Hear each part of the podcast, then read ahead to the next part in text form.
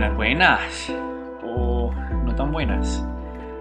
Acá Mikey, un ñoño al que le apasiona hablar de cosas ñoñas, pero que últimamente está muy preocupado por todo lo que está pasando en el país. Lo está hablando mucho al respecto con mi muy buena amiga Catalina Arboleda, que también es astrónoma y que también vive con la intranquilidad de no saber qué hacer para aportar desde nuestro qué hacer. Ella me dio lo que siento que fue una muy buena idea. Dada la buena acogida que tuvo el espacio de Twitter que tuvimos anteriormente sobre educación, evaluación y enseñanza, ¿por qué no aprovecharnos de esos espacios y también de algo que, como personas de ciencia, sabemos hacer muy bien? Cuestionar. Cuestionar en todas las direcciones, hacia la derecha, hacia la izquierda, hacia todo el espectro político. Y abrir un espacio de reflexiones ciudadanas sobre la situación actual para aprender de esas otras ciencias que a veces dejamos de lado, las ciencias sociales, la ciencia política.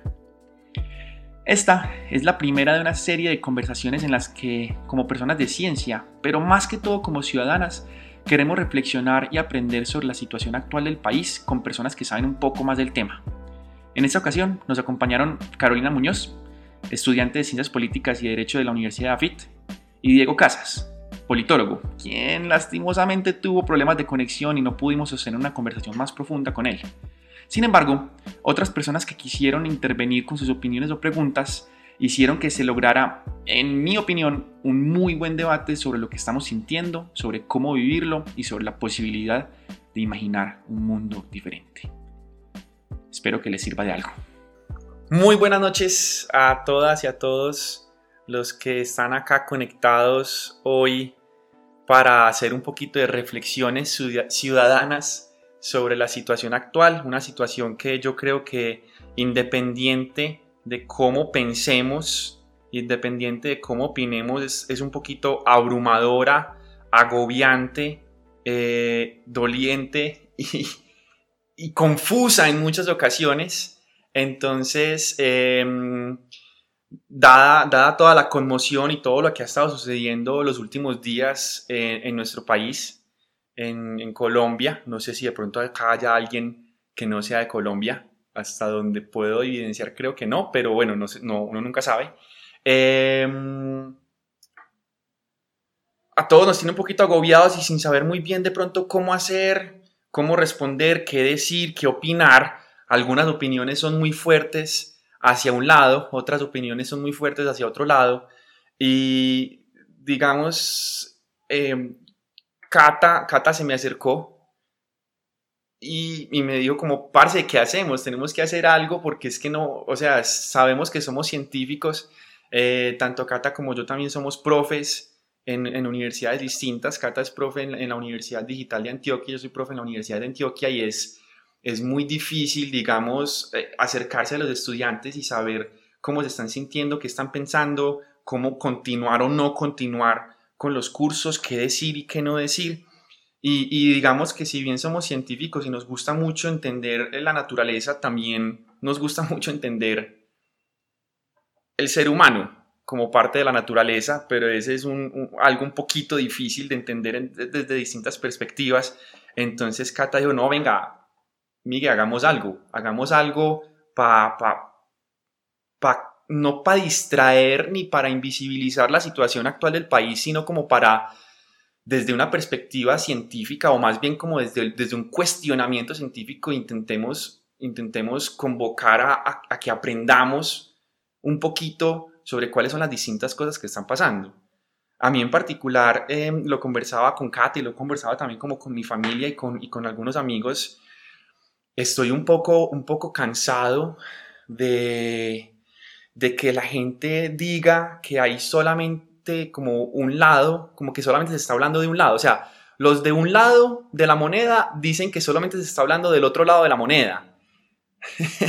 y, yo ya estoy un poquito cansado de que, de que se hable de una moneda, de que, de que nos hagan pensar que, la realidad es una moneda que tiene solamente dos lados. Y, me gusta pensar en, en, la siguiente analogía, y es que yo creo que, a diferencia de lo que me enseñaron en un pregrado de física y de astronomía, que solamente hay una realidad, la realidad es objetiva y la ciencia la estudia, yo creo que en, la situación actual que vivimos hay tantas realidades como perspectivas hay. y yo creo que hay tantas perspectivas como personas hay.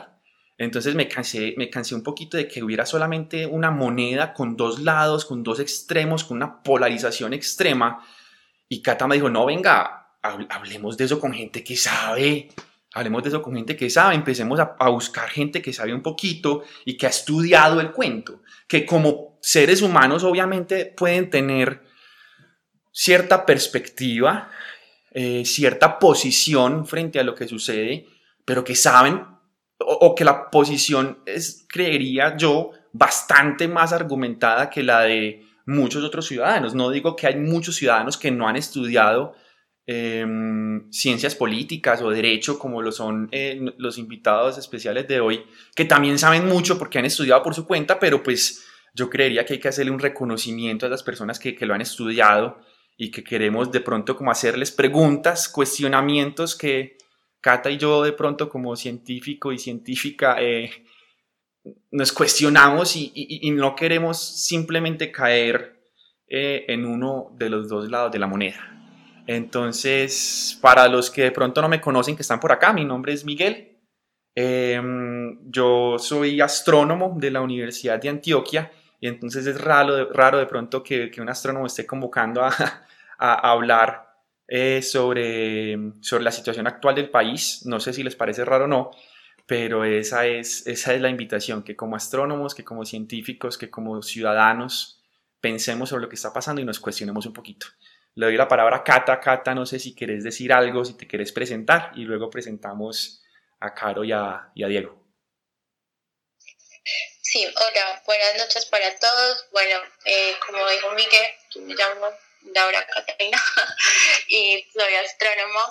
Eh, también quería un poco complementar lo que Miguel estaba diciendo y es, eh, para mí estos días han sido como días de, muchísima indignación, ¿cierto? Por, digamos, la, la, postura política que tengo como ciudadana. Eh, y a veces me, encontraba, me he encontrado en situaciones por la misma situación de llegar al extremo de estar censurando ciertas opiniones que, que siento que no, digamos que, que, no son justas desde lo que para mí es algo justo. Entonces, y no me gusta caer en eso, ¿cierto? Porque como precisamente desde mi formación científica, lo que, lo que uno debería tratar todo el tiempo es hacer un poco de abogado del diablo eh, y, y no intentar confirmar todo el tiempo lo que uno piensa, sino cuestionárselo y por el contrario, buscar todas las formas eh, posibles en las que uno puede estar equivocado. Y eso me ha pasado con, con la situación política y social que está pasando estos días. No me gusta caer en eso y me gustaría escuchar mucho más personas que de pronto se mueven más en este mundo político y económico del país y ver si las decisiones y las opiniones que tomo pueden estar un poco más, no sé si usar la palabra informadas, pero a falta de una mejor voy a usar esa, eh, un poco más informadas y menos desde la indignación pues que, que, que me causan muchas cosas de las que ocurren. Entonces, es, es, eso, es como con el propósito de escuchar eh, opiniones distintas, o pueden ser también parecidas a las mías, pero por lo menos un poco más más sí, informadas. Eh, y eso es lo que, lo que, le propuse a Miguel, le propuse a varias personas con las que, con las que hablo. Mm, también quería agregar que como es un espacio precisamente pues, de discusión de todas estas cosas, a mí me gustaría mucho que, que, se, pues, que, que nos escuchemos todos, pero que nos lo hagamos como como sin pensar que hay una cierta posición o una cierta postura pueda que, o que pueda ser eh, condenada por lo que es políticamente correcto, por lo que uno cree que es justo y correcto. Entonces, no me gustaría que eso ocurra porque, porque bueno, pues la, la, la dimensión del, del conflicto y del problema que tenemos ahora es muy amplia como para simplificar la visión y, y dividirla tanto en, pues como en, una, en lo que está bien y en lo que está mal, porque yo creo que esa no es como la forma en la que uno finalmente resuelve un conflicto y por lo menos así lo hago en el personal. y creo que, que adoptar esa actitud pues nos puede servir en este contexto. Entonces, pues esa fue como la motivación. Eh, esperemos que funcione y esperemos que, pues que no sé, que, que, la discusión sea como que salgan, que bueno, que salgan frutos de esto. Totalmente de acuerdo, Cata. Eh, la idea de este espacio es aprender, es, es porque pues somos, Cata y yo, somos astrónomos, entonces somos unos ñoños que nos encanta aprender y que nos encanta aprender de todo el universo. Y pues la política hace parte de nuestro universo muy, muy localizado. Em, quiero decir un par de cositas y es que, digamos, especialmente durante esta primera parte de, la conversación, la idea es conversar pues con, Carolina y con Diego eh, un poquito para que hablemos, como se hizo en la invitación, sobre qué, es lo que estamos sintiendo, cómo podemos continuar con nuestra vida dado todo lo que está pasando y, terminar preguntando si podemos imaginarnos un mundo diferente, un mundo en el que de pronto, eh, pues no todos estemos de acuerdo porque eso va a ser imposible, pero sí en el que podamos vivir sin, sin que pase todo lo que está pasando, desde perspectivas eh, más, como dice Cata, informadas. Quiero agregar dos cositas. Eh, la primera es que, em, bueno, nuestros invitados ya saben, pero queremos que todos los oyentes acá también lo sepan, esta conversación se está, se está grabando porque queremos mirar si de esta conversación sale algo bastante interesante que vale la pena ser replicado eh, montarla luego en la, en, la, pues en la nube como formato podcast para que quien de pronto no pudo estar eh, quisiera luego escucharla. Entonces, si en algún momento, que creo que va a pasar, abrimos los micrófonos a otras personas que de pronto quieran estar o, o, hablar o preguntar o sugerir algo, si, que sepan que se está grabando, entonces que de pronto nos digan si están de acuerdo o no con que se grabe para que en caso de que de pronto quieran decir algo, pero se sienten más tranquilas, de pronto eh, que no quede grabado, entonces yo paro de grabar en ese momento o luego lo editamos para que no, para que no quede y no haya ningún problema. Eh, o para que simplemente sepan que se está grabando pues y, que de pronto el aporte que vayan a hacer puede llegar a más personas. Y lo otro que quería decir es que acabo de publicar, acabamos de replicar un, un tweet en el donde estamos dejando como un hilo donde pueden hacer todas las preguntas que quieran para que si de pronto no se animan o no desean simplemente hablar, eh, sino simplemente como preguntar a través de ese hilo y nosotros hacer las preguntas o dar las opiniones o decir algo que quieran decir, lo pueden hacer a través de ese, de ese hilo con toda tranquilidad. Em, no siendo más, creo que entonces me gustaría que, que Caro comenzara de pronto presentándose y, contando por qué, por qué está acá, cómo, cómo, cómo, le llegó la invitación de mi parte y, de pronto algo con lo que quiera empezar eh, diciendo. Hola, muy buenas noches a todos. Bueno, yo me llamo Carolina Muñoz y soy estudiante de Ciencia Política y Derecho en AFID. Miguel es un amigo pues muy especial que me invitó a este espacio a conversar de estos temas y pues a curiosear un poco de qué está sucediendo ahora en el país. Creo que todos sabemos qué está sucediendo y las preguntas son más o menos como, entonces, ¿qué sigue? Eh, ¿Qué podemos hacer ahora? Eh, ¿Cómo nos estamos sintiendo? Y, y, yo quiero rescatar algo que me dijo Miguel eh, cuando me hizo la invitación y fue que él describió este escenario como un escenario de polarización. Y yo creo que, como él, que la realidad más que tener dos caras es un prisma, tiene un montón de perspectivas y, todos juntos como sociedad vamos construyendo como subjetividades y percepciones de lo que nos va sucediendo y por eso es tan compleja, pero yo creo que cuando vemos el escenario de polarización, quizá lo que vemos en el discurso de muchos políticos y de, de quizá otros ciudadanos es que es algo negativo, que la polarización es algo que tenemos que digamos, acabar o combatir. Y, yo quisiera empezar por ahí, yo quisiera empezar diciendo que, que quizá eso no es tan así, porque creo que tal vez negar la polarización es negar el conflicto y el conflicto es inherente a nuestra sociedad. Entonces yo creo que, que la cuestión con la polarización es cómo la vamos a llevar. Si creemos que ese conflicto social que estamos viviendo ahora es, por decirlo así, un conflicto agónico, un conflicto que no tiene salida, o si vemos que es un conflicto que se puede solucionar y cuáles son las herramientas que tenemos para solucionarlo. Entonces, como que yo empezaría por invitar a que no le tengamos miedo a la polarización, sino que entendamos que quizá las herramientas que estamos utilizando ahora no son las correctas y no son la, la palabra que, que debería, digamos, lograr distribuir los intereses de nuestra sociedad de manera que todos estemos más o menos a gusto. No sé cuál sea la perspectiva de Diego sobre este tema, pero yo creo que, que ese es un buen punto de partida para esta discusión. Me encanta. Quedé como, ¿what? Porque, porque sí, yo creo que muchas personas nos sentimos como, y creo que me incluyo, pero puedo, parece, puede ser que cambie de perspectiva con esta conversación. Eh, me incluyo como dentro de, del grupo de personas que está un poquito mamado, cansado de la polarización, e, entendiendo pues que no solamente hay dos lados de la moneda, sino que hay 20 caras del icosaedro, del poliedro irregular, con caras unas más importantes que otras, unas completamente diferentes que otras.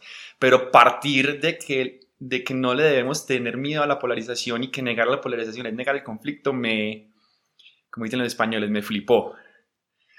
Diego, bienvenido. A vos también, si querés también ah, eh, presentarte un poquito, contanos cómo te llegó la invitación eh, quién sos vos o por qué de pronto estás acá y, y, ah, güey, pucha, creo que Diego se fue.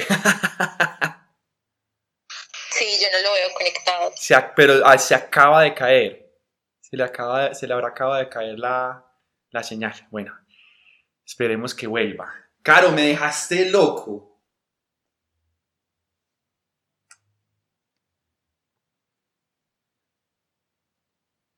Sí. Ah, ya también se fue Caro. Ah, ya volvió Diego. Ah, bueno, ya le voy a volver a dar la palabra a Diego. Pero Caro, Caro creo que está... Ah, no, ya. Diego volvió y tiene, la, tiene ya la palabra. Diego, ¿hasta dónde escuchaste? Hola, tengo el internet, no sé qué pasa, pero eh, escuché toda tu parte, la de Catalina, y justo cuando Carolina iba a hablar, se me cortó, entonces no, no la escuché a ella. pucha, bueno, bacanísimo, pues interesantísimo que no la haya escuchado porque nos puso, digamos, la cuestión sobre la mesa y sobre lo que vamos a hablar de una forma, creo que un poco interesante, yo no sé si para todos o para solo para mí, que soy un poquito, no sé, eh, me parece súper interesante y voy a intentar resumírtelo con tres frases que, que dijo, que, que, las copié acá en el, en, el, en el hilo que les comenté ahorita. Y fue negar la polarización, la polarización. Eh, bueno, dijo que yo la había invitado, digamos, en términos de. Mm, de. Vamos a hablar un poquito también como de la polarización. Vamos a responder esas preguntas y esos agobios que, tenemos dada la situación actual. Eh, partiendo un poquito sobre lo que significa la polarización. Y entra Caro diciendo como que negar la polarización es negar el conflicto. Y eso a mí pues me parece súper, súper interesante. Y luego dice, la, la cuestión con la polarización no es acabarla, sino mirar cómo la vamos a llevar. Eh, hace una invitación a que no le tengamos miedo a la polarización. Eso lo dijo un poquito más, más eh, profundo, con más profundidad y luego entonces te dijo como, bueno, no sé Diego, vos qué piensas al respecto. Entonces ya te doy la palabra Diego y contanos eh, quién sos vos, por qué estás acá, qué crees eh, que, te tiene, que te tiene acá como invitado y qué opinas sobre esto, sobre esto que estamos diciendo.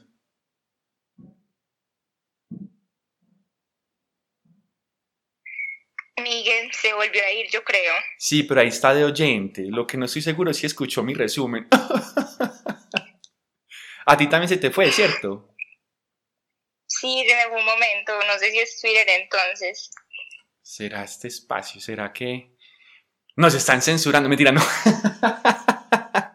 Eso fue un chiste, no sé si fue un mal chiste, pero fue un chiste. Fue pucha, Diego se volvió a ir. Em, no sé, Cata, qué opines de si mientras que Diego vuelve, por acá veo a María Paulina em, interesada en hablar, solicitó, solicitó hablar. ¿Les parece si mientras que escuchamos a Diego, escuchamos a María, eh, si mientras que vuelve, Diego, escuchamos a María Paulina? Claro que sí, yo claro. Si alguien quiere dar alguna opinión, que, que levante la mano. Listo. María Paulina, entonces te voy a agregar como hablante. Ahí dice que te estás conectando y de pronto podrías mencionarnos lo que opinas al respecto o lo que quieras decir en este momento. Sí, para mí en este momento es muy importante que empecemos a politizar un poco el movimiento de, del paro, porque eso es lo que sucede cuando no hay ningún líder claro, porque como jóvenes de pronto a veces esperamos que haya un líder ideal o pues sí esperar que todas las minorías se incluyan, que todo eh, esté abarcado, que todo se solucione de pronto como de sopetón, tantos problemas que hay en el país en este momento, pero creo que podemos empezar como quien dice con un mínimo viable y empezar a hacer propuestas que hagan cambios y que se traduzcan en votos en 2022 y que los jóvenes empiecen a interesar mucho más en política y involucrar mucho más en política en vez de verlo como algo que tienen que hacer otros. Como que no, es que el presidente tiene que hacer tal cosa o que el Congreso tiene que hacer tal cosa, no. Nosotros los elegimos a ellos para que trabajen para nosotros. Entonces es como cambiar un poquito ese chip y cambiar un poquito también el chip de la rabia, porque uno con rabia no toma buenas decisiones, sino este tipo de espacios de sentarnos a, hacer propuestas y de pronto poderlas llevar a un rango más alto. Gracias. No, gracias a vos, María Paulina. No sé si de pronto yo, yo quisiera que, que, que la persona más que más respondiera a esos comentarios, porque eso no fue una pregunta, sino más un comentario, fueran, fueran Caro y Diego, ahí mientras que Diego le vuelve el internet y miramos, no sé si Caro quiere decir algo con respecto a lo que dijo María Paulina. Sí, yo creo que es muy valioso lo, lo, que ella plantea y yo creo que una de las cosas que, que leo en el conflicto actual es que estamos en una crisis de la democracia representativa super latente, o sea, nadie se, o casi nadie se siente representado por nuestros congresistas y eso nos tiene que decir algo y lo que nos dice también nos tiene que llevar a actuar en las próximas elecciones. Yo creo que en eso sí me distrae un poco de ella y creo que la rabia no tiene que ser por sí misma una emoción negativa y menos en un contexto político. Yo creo que la rabia también cambia cosas. Y, por ejemplo, desde mi punto, desde mi postura como feminista, yo creo que a mí me han dado rabia muchas cosas y me imagino, no, sé, a las sufragistas llenas de rabia saliendo a las calles buscando el voto femenino. Entonces creo que, o sea, la rabia no tiene por qué ser un sentimiento negativo, pero sí es cierto que que tiene que, llevarnos a actuar con, inteligencia. Y, y, como estamos en la crisis de, la democracia representativa, pues no solamente, yo no creo que la discusión sea solamente votar bien, que eso pues no se apuntará qué significa eso, pero también como ver qué otras herramientas como ciudadanos tenemos para participar de las discusiones públicas. Ahí me surge una pregunta y es, ¿por qué no nos vemos bien representados por nuestros representantes? Dios mío, pues esa, yo creo que la pregunta podría ser una tesis, doctora. pues realmente es bien complicado. Eh, yo creo que la manera en la que funcionan los políticos, y esta es una pregunta pues que se utiliza mucho en, en mi disciplina, creo que incluso en, en, la jerga común la habrán escuchado, es que la manera en la que los políticos piensan la política es ver cómo conservan el poder. Entonces, cuando pensamos que los actores políticos lo que buscan es conservar el poder, eh, básicamente los cuatro años que están allá es como campaña para la siguiente elección.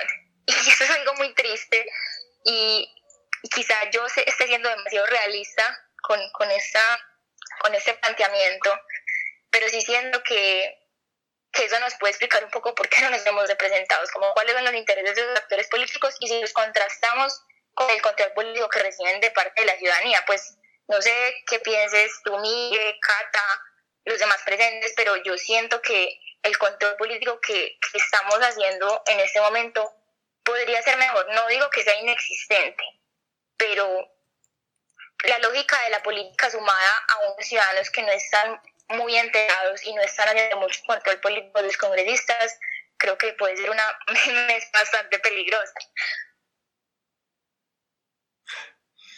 Eso. a, mí, a mí eso me genera un poquito de, de incertidumbre porque es que. Em, en, ciencias naturales, a veces mal llamadas ciencias exactas, la única ciencia exacta es la matemática y la astronomía, la, la, física, la biología, la química son ciencias naturales. Y en ciencias naturales, nosotros lo que hacemos es buscar modelos matemáticos que nos permitan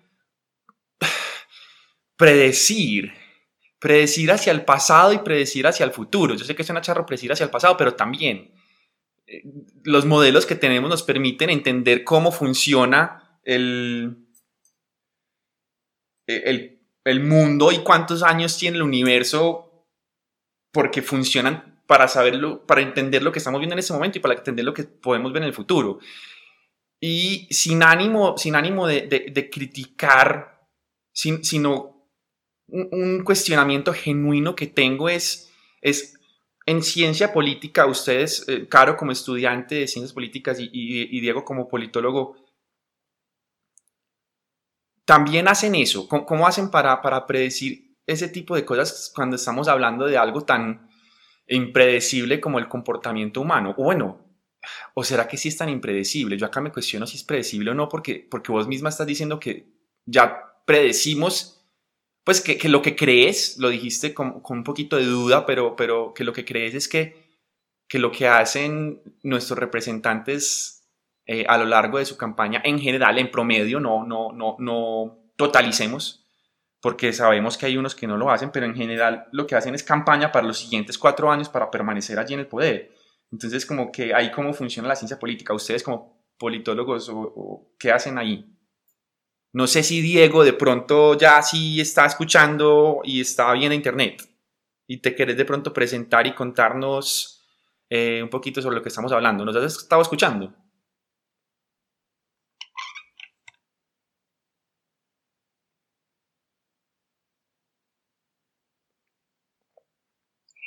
No, creo que Diego... A Diego le quedó mal el internet. Tiempos de virtualidad, esto es lo que sucede. No sé si Cata quisiera agregarle algo de pronto al, cuestionamiento que yo acabo de hacer o si de pronto Caro eh, desea decir algo, mientras que yo agrego acá a Isa, a Isabel Pérez, eh, que también creería que podría darnos muy, buenas, muy buenos comentarios a, algunas de las cosas que estamos hablando.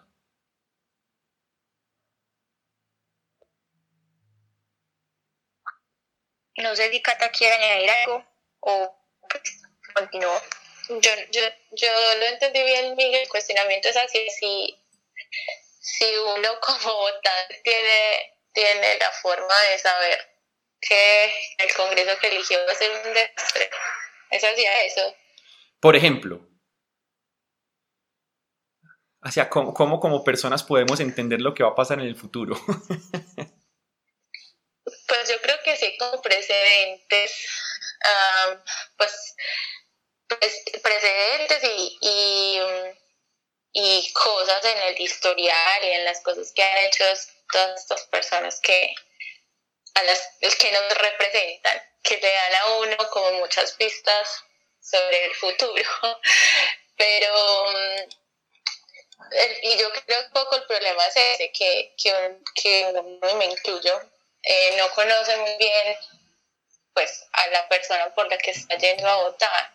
Y aun cuando no la conoce muy bien, muchas veces lo que pasa es que no, no hay más. Pues yo me he visto como en, como en esa posición, como que pues toca, toca elegir entre lo menos peor, no sé qué piensen los demás, pero eso me ha pasado a mí.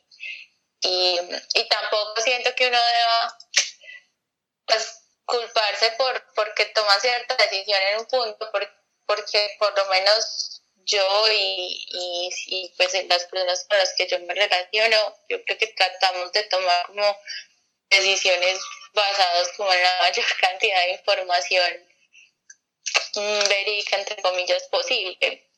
Y aún así equivocarnos, y eso pues no debería ser como una cruz sino que cargando por siempre, que también pasa muchísimo y sobre todo en redes, que es tú tomas una decisión y decides hacerla pública y nada, por eso entonces me gustan de ahí para adelante.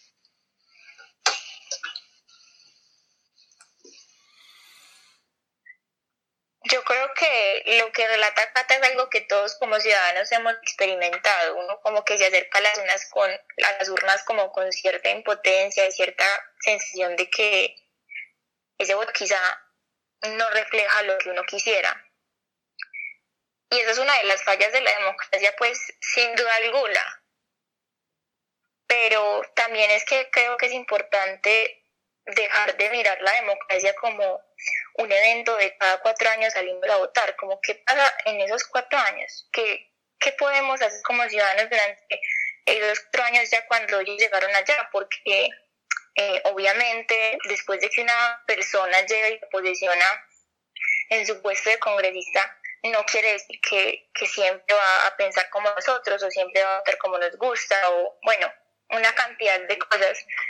Entonces, eh, no sé, yo he percibido que los colombianos no somos muy intensos eh, participativamente como en los cuatro años de cara a nuestro Congreso, precisamente porque no, no creemos en él, entonces nos desentendemos un poco de él, pero pues es importante como yo creo retomar acciones en esa dirección.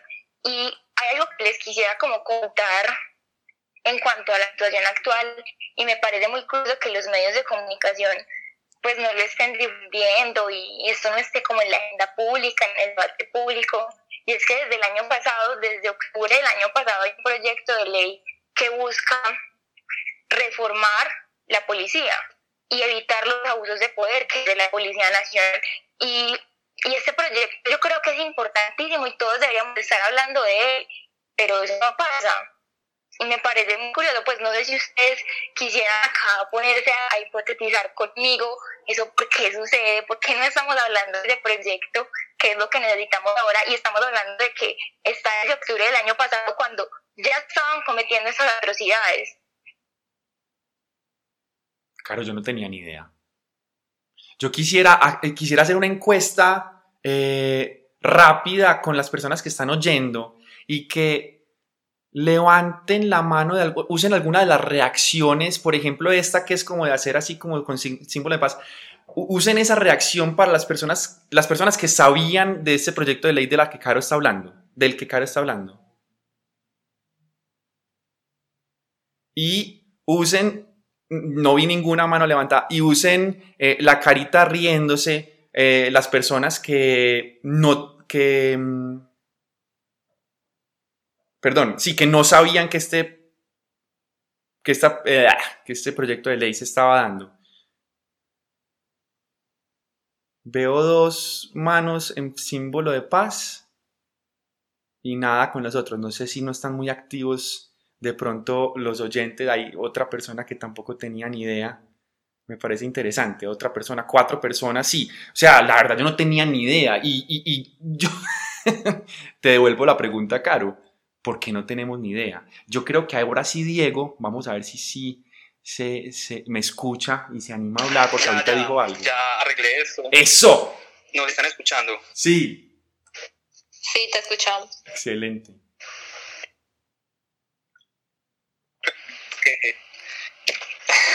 me cuesta reiniciar el celular, lo, el internet, pero bueno, digamos que estas cosas pasan con, con, con ese tema de la tecnología. No hay problema. Yo alcancé a escuchar algo y es una pregunta sobre si las ciencias políticas hay una forma de determinar qué va a pasar. Eh, pero ya escuché que están hablando de la policía. no sé si quieren que, yo me vuelva un poco o, empecemos a hablar de ese tema de la policía. Discúlpenme si estoy pues un poco como eh, distraído eh, del tema, pero es por eso que, que no he estado conectado. Nada, nada, no te preocupes. De hecho, seguimos prácticamente, creo que las dos cosas se, se refieren a lo mismo. Lo de la policía fue un ejemplo. Eh, creo que Caro dio en la respuesta a la, a la, pregunta que yo, que yo hacía sobre cómo, cómo, cómo predecimos cosas en, en ciencia, pues en política, eh, que es, creo que lo, algo sobre lo que querés hablar. Eh, y Caro, Caro estaba diciendo, no sabría cómo resumirlo, Ah, no, ya, sí, estaba diciendo como, es que, es que estamos, nosotros, como que los ciudadanos creemos que la democracia es algo que sucede cada cuatro años. Entonces, como si tuviéramos que predecir lo que sucede con las personas cada cuatro años, cuando a lo largo de esos cuatro años pasan muchas cosas en las que nosotros como ciudadanos podemos participar democráticamente, como, por ejemplo, el proyecto de ley eh, eh, del que habla Karen, que desde octubre del año pasado se está eh, proponiendo una reforma de la policía. No sé si resumí bien caro y si Diego, entonces ahora sí quiere decir algo al respecto. Sí, sí, era más o menos más, o menos eso, porque siento que es como un ciclo vicioso de como nosotros no nos vemos reflejados en los congresistas, entonces hacen un montón de cosas que nosotros no nos damos cuenta, y por eso eh, en este momento hay un asunto que es muy importante, que es este proyecto de ley, y no, no le estamos dando la atención que se merece, pero pues sin más quisiera como que Diego tuviera la oportunidad de hablarnos un poquito de, de esas preguntas. Porfa, Diego, adelante.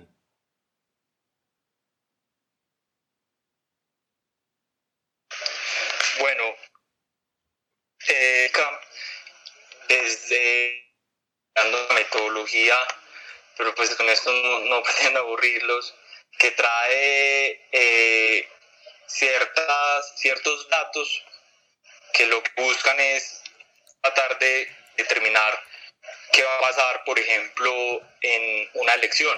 Entonces, digamos que esto me parece muy importante y más eh, por este espacio, porque la ciencia política ha tratado de, de tomar informaciones, datos, teorías, métodos de muchas áreas del conocimiento. Entonces, por eso me parece muy importante un espacio como este, en donde ustedes son físicos, por ejemplo, eh, y me parece muy importante porque, como les está diciendo, la ciencia política trata de tomar eh, datos, informaciones, métodos eh, de áreas que uno pensaría que no, que no, que no todo.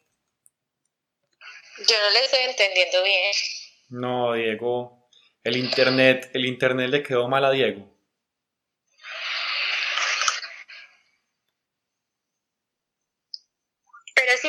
planteando algo supremamente interesante, que es un debate, o sea, no quisiera como que toda esta discusión se en torno a la ciencia política, porque ah, pues si quieren que les hablemos de ciencia política cuando quieran. Pero pues en mis cuentas, yo siento que, que es una discusión de no acabar. Por ejemplo, mi pregrado se llama Ciencias Políticas, pero hay otras universidades que lo llaman ciencia política y es precisamente por esa discusión epistemológica de si realmente estamos frente a una ciencia pura que puede predecir eventos o es algo más, digamos, etéreo, gaseoso, que no podemos eh, arañar del todo. Yo he tendido a pensar que es lo segundo, que no podemos como tal predecir o las predicciones que hacemos tienen, eh, digamos, un alcance limitado. Puede que para algunos lugares algunos sistemas políticos, pero no para todo el planeta Tierra en todo momento y lugar. Entonces, bueno, pues la discusión yo creo que no tendrá una sola respuesta, pero lo interesante es mirar qué está pasando ahora en el país eh, desde la perspectiva pues de las ciencias sociales, pero también quisiera como Miguel y Cata desde el sentir ciudadano, que me parece una fuente de conocimiento también muy válida, eh, ¿Por qué creen que sucede esto? ¿Cómo se han sentido? ¿Cómo creen que lo podemos enfrentar como, como ciudadanos?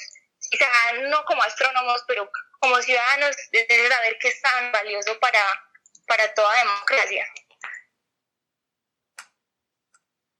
Cata, creo que esa es para vos. Pues, pues, yo voy a tratar de responder de, desde lo que observo en, en, en mi familia y en, y en mis cercanos. Y es que creo que si la pregunta es por qué no se hablan de estas cosas, a no ser que sea cuando llegue el periodo electoral, a veces es porque la gente cree que eso no es con ellos, de alguna forma. O sea, mm, como pasa, como pasa con, con la gente que, que, que es un poco moderada y que es más devota del orden que la justicia, ¿cierto? Que te dice, estoy de acuerdo contigo con el objetivo que buscas, pero no puedo estar de acuerdo con tus métodos, que siento que son personas que son más dotadas del orden, de esa paz que es sinónimo de ausencia de tensión, más que la paz en, en la que realmente hay justicia, ¿cierto? Y es eso, esa misma actitud que, que observan esas personas es porque están en pues porque de alguna forma sienten que no es con ellos y o que sienten que, que, que como están las cosas para ellos están funcionando bien y no se ven afectados por el orden normal de las cosas, por decirlo así. Yo sentía que esa es como la principal razón. Eh, sí, es esa. Y bueno, si uno lo mira por el punto de vista de gente con la que esos, eso sí le puede estar tocando y afectando, pero que no habla de eso, en ese sentido es que simplemente pues una falta de, no solamente falta de conocer las cosas, sino falta de, de curiosidad y de ganas de conocerlas, porque finalmente cuando uno, entre uno más tiene información, eh, y más empieza a reflexionar alrededor de algo, más incómodo se vuelve. Y yo siento que esa incomodidad es una cosa con la que mucha gente no está dispuesta a vivir y a lidiar. Y yo creo que, que, que los que estamos aquí tal vez experimentamos eso y es que cuestionarse eh, el orden, las, las, cosas políticas o sociales, eh, eso pues es una cosa que cuesta, es un trabajo personal que que es difícil de hacer y que no todo el mundo está dispuesto a sacrificar su tranquilidad por hacerlo. Pues es como mi visión. Yo, yo respondiendo un poquito a las dos preguntas, eh, un poquito de la forma en la que Cata también las menciona, quisiera decir lo siguiente, y es, ¿por qué no sabíamos de esa ley? ¿Por qué no estamos haciendo nada al respecto? ¿Y por qué no hacemos nada durante esos cuatro años? Em, siento que es porque, porque por un círculo vicioso. Quiero hablar de dos círculos viciosos en particular desde mi perspectiva, como dice Caro, como ciudadano. Y es el primer círculo vicioso es que sentimos que nunca va a pasar nada. No, no, no sé si estoy de todo de acuerdo con Cata cuando dice que, mm, que es porque, porque sentimos que no es con nosotros o porque la gente siente que no es con ella sino, con, sino más bien me da la impresión de que durante todas nuestras vidas hemos sentido que nunca pasa nada al respecto.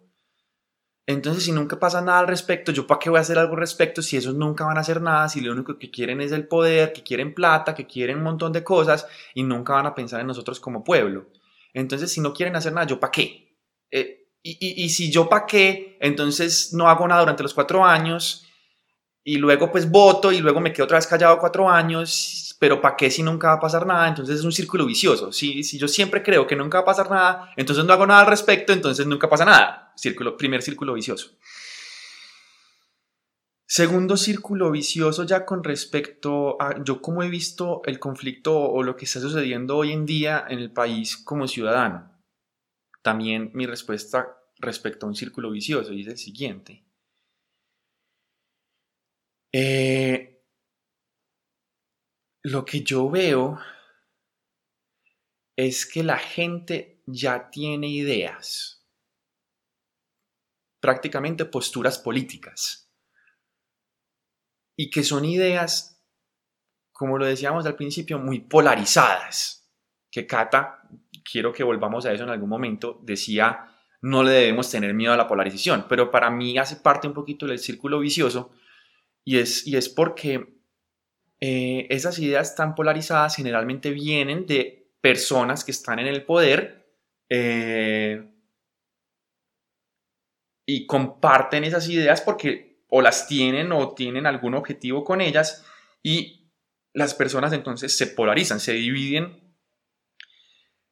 Y bueno, y esto ya no lo digo tanto como ciudadano, sino más porque he estudiado un poquito este cuento, eh, un poquito psicológico, de, de que los, los hechos no convencen a las personas y nosotros estamos, digamos, en esta situación, en este momento en el país estamos intentando todo el tiempo convencer a los que no piensan igual que nosotros a partir de hechos.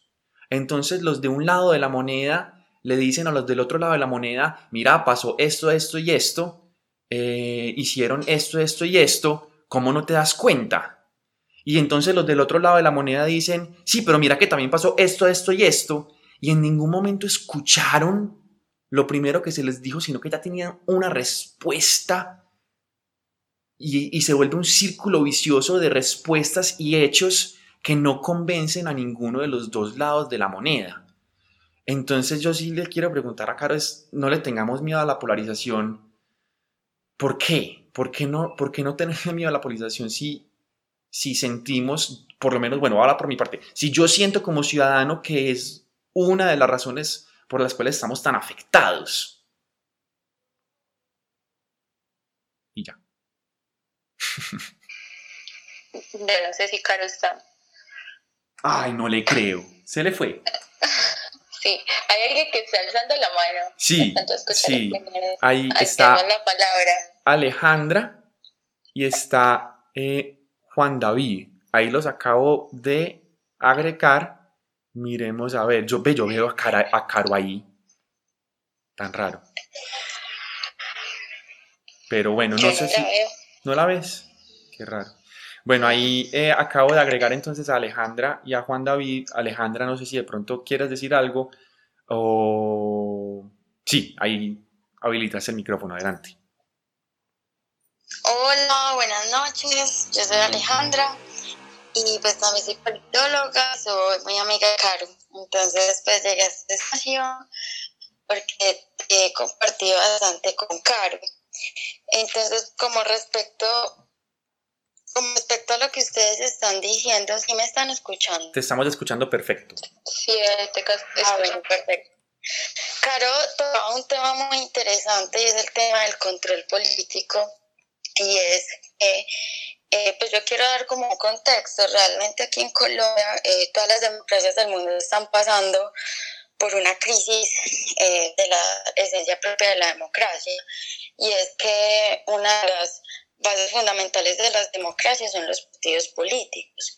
Entonces los partidos políticos tradicionales no están teniendo esa acogida o la población no debe representar en esos partidos y eso ha dado cabida a que salgan pues eh, unos outsiders que son completamente diferentes a lo que pues lo que políticamente entendemos como hacer política o en la política electoral.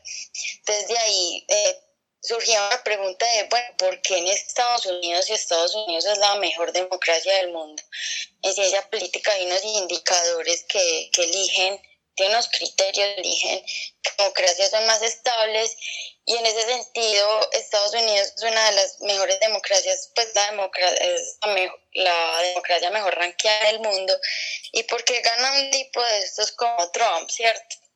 Entonces, ahí quiero conectar como con la pregunta que hacía Miguel, y es que, claro, en ciencia política, eh, toda esta parte cuantitativa busca entender el por qué, por qué la gente vota, cómo vota, y por qué, ¿cierto? Digamos que en Colombia hay muchísimos problemas eh, que atender y digamos que la, la, respuesta a un problema es por qué votamos, por qué nos enfrentamos. Eh, ante, ¿Por qué nos enfrentamos de la manera como nos enfrentamos a estos problemas? Tiene muchos aristas y entonces muchos académicos van a decir no, la violencia viene desde el virreinato, no, la violencia viene desde eh, el Frente Nacional, esa pelea entre los liberales y los conservadores. Otros van a decir la violencia viene desde que se creó la guerrilla en los años 60. Eh, otros van a decir no, la, la violencia viene desde el narcotráfico en los 80. Otros van a decir no, es que estamos cagados desde que Uribe llegó al poder, ¿cierto? Entonces yo creo que, que hay un desconocimiento profundo de, de nuestra historia como, como colombianos, de, desde muchos sectores de la sociedad. Y ese desconocimiento también hace que no tengamos un control político en esta democracia. Yo me acuerdo que yo hablaba en alguna oportunidad con algunos chilenos y esta gente vivió la dictadura. Esta gente, otros países latinoamericanos vivieron dictaduras y saben que es que se les desaparezca a sus hermanos, eh, a sus papás, ¿cierto? Y esta gente no se pierde una marcha. Yo realmente veo, como politóloga y como ciudadana, veo muy positivo esta empatía social eh, porque realmente creo que la gente está viendo y está reclamando por su democracia, pero generalmente, ahí creo que me estoy extendiendo mucho. No, no, dale, dale, tranquila. A ver, es que como veo que Diego no está, entonces como que... Aprovechemos. dale, dale. Entonces, como que mi tesis es que el, la falta de este control político, el control político es saber que como ciudadanos y como votantes le estamos reclamando a los que nos representan, que es lo que Caro dice como la crisis de la democracia representativa, se debe, o esa, esa es mi percepción, un desconocimiento profundo de nuestra historia. Y Colombia en la academia figura como una de las democracias más antiguas del mundo, pero realmente porque no hemos tenido una dictadura o tuvimos una dictadura fallida, fallida con Rojalinilla, pero realmente ha sido una de las democracias más inestables porque es en donde la es en la que más se ha violado derechos. Hemos tenido una guerra de 60 años que no termina y, y pues una, una de esos medidores en las sabemos qué tan sólida es una democracia es qué, tan, qué tantos derechos tenemos y qué tantas garantías tenemos para ir a marchar. Entonces, si yo veo bien que la gente está despertando, que está diciendo, oiga, nos están violentando los derechos, eh, también veo una crisis profundamente institucional del gobierno y del Estado en la que se desmantelan estos derechos y, y, la manifestación son asesinatos. Entonces, para terminar, yo me alegra mucho que la gente esté empatizando por fin con las muertes, porque con Caro y yo en, en nuestros círculos siempre venimos eh, cuestionando la muerte de los líderes y hay gente que no le duele eso que realmente este país es una tusa todo el tiempo, todo el tiempo hay muertos. Pero si llegó este momento, maravilloso.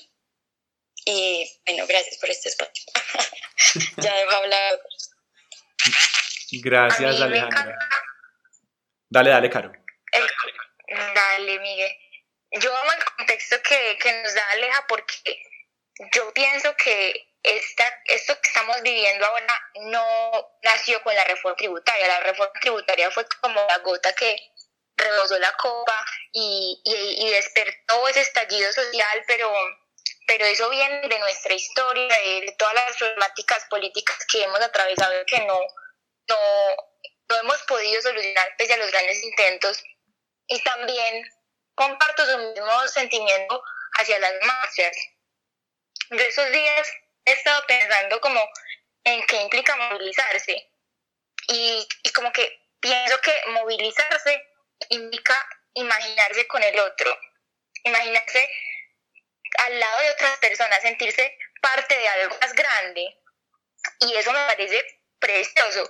Yo creo que las personas que están saliendo a las calles saben que juntas significan algo más allá de la individualidad.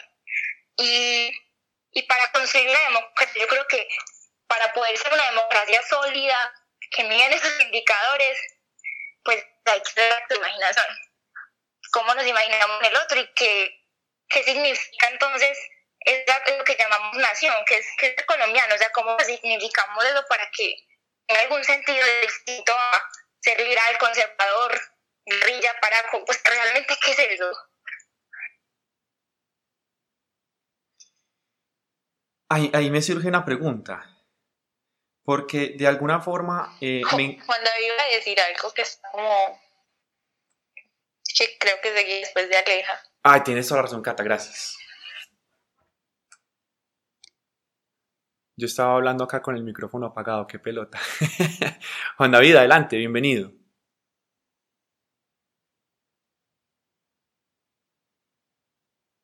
¿Alguien lo escucha?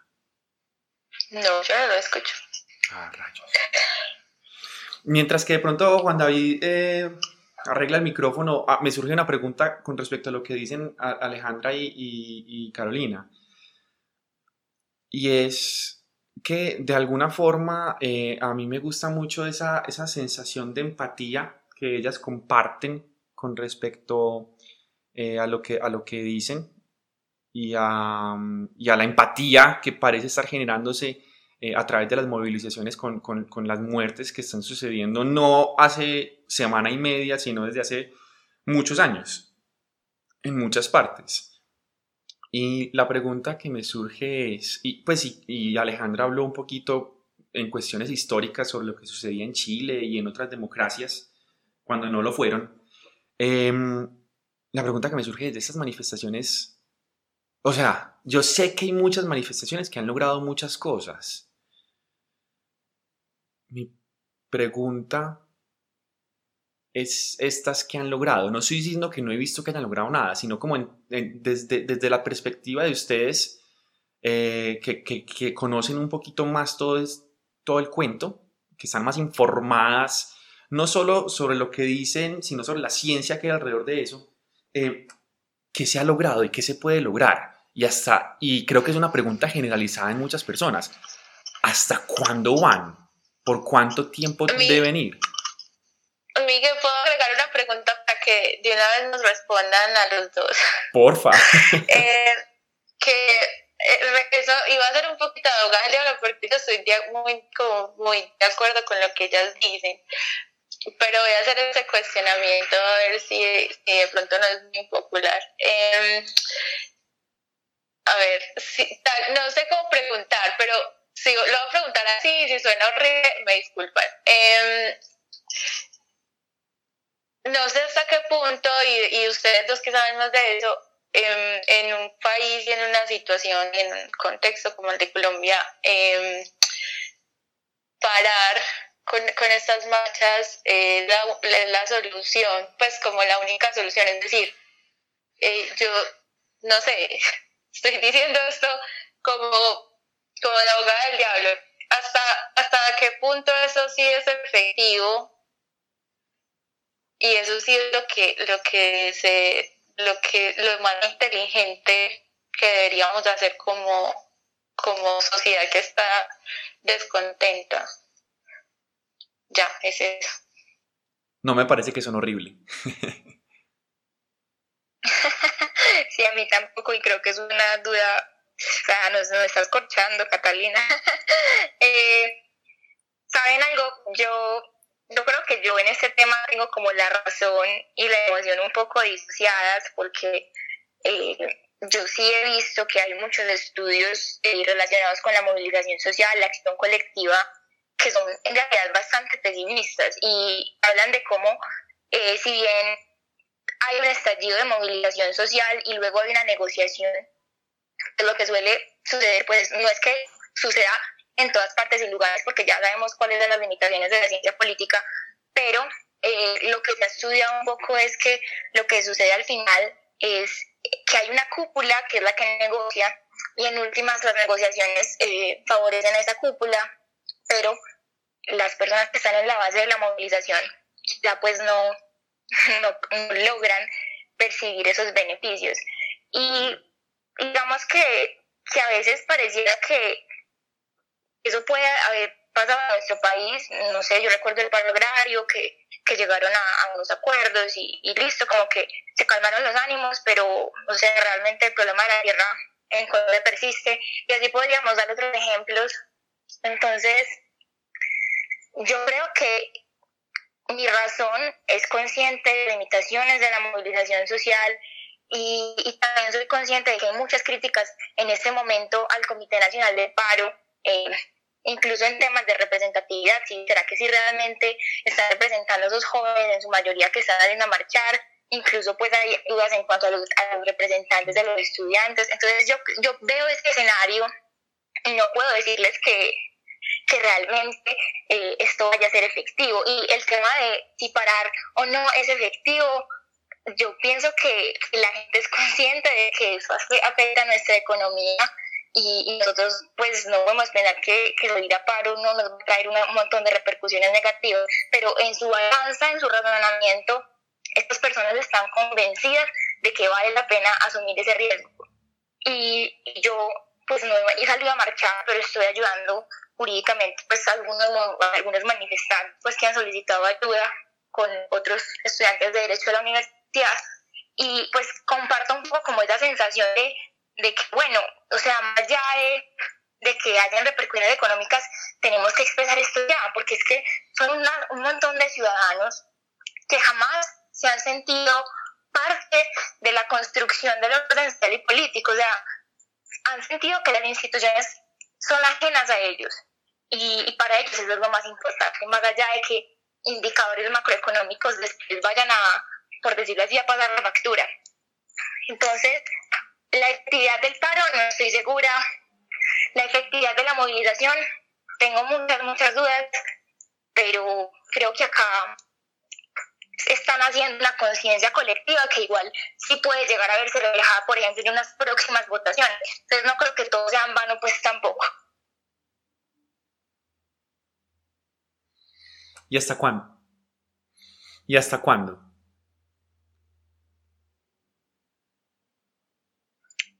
¿Hasta cuándo deberían ir las movilizaciones? Sí. O sea, es que yo creo que es una, duda que, que tenemos o que, o que, empezó a surgir porque, bueno, retiraron la reforma. Entiendo que eso pues no es lo único, bueno, o sea, todo esto de la, lo que hemos visto de del abuso de la fuerza. Pero yo me pregunto, pues tratando de ver como, como la solución a un conflicto, pues, ¿qué es lo que deberíamos hacer? O sea, ya aquí qué procede, ¿cierto? ¿Qué procede? Porque no sé si la gente que está pagando, y yo quisiera estar muy convencida con lo que tú decías de, de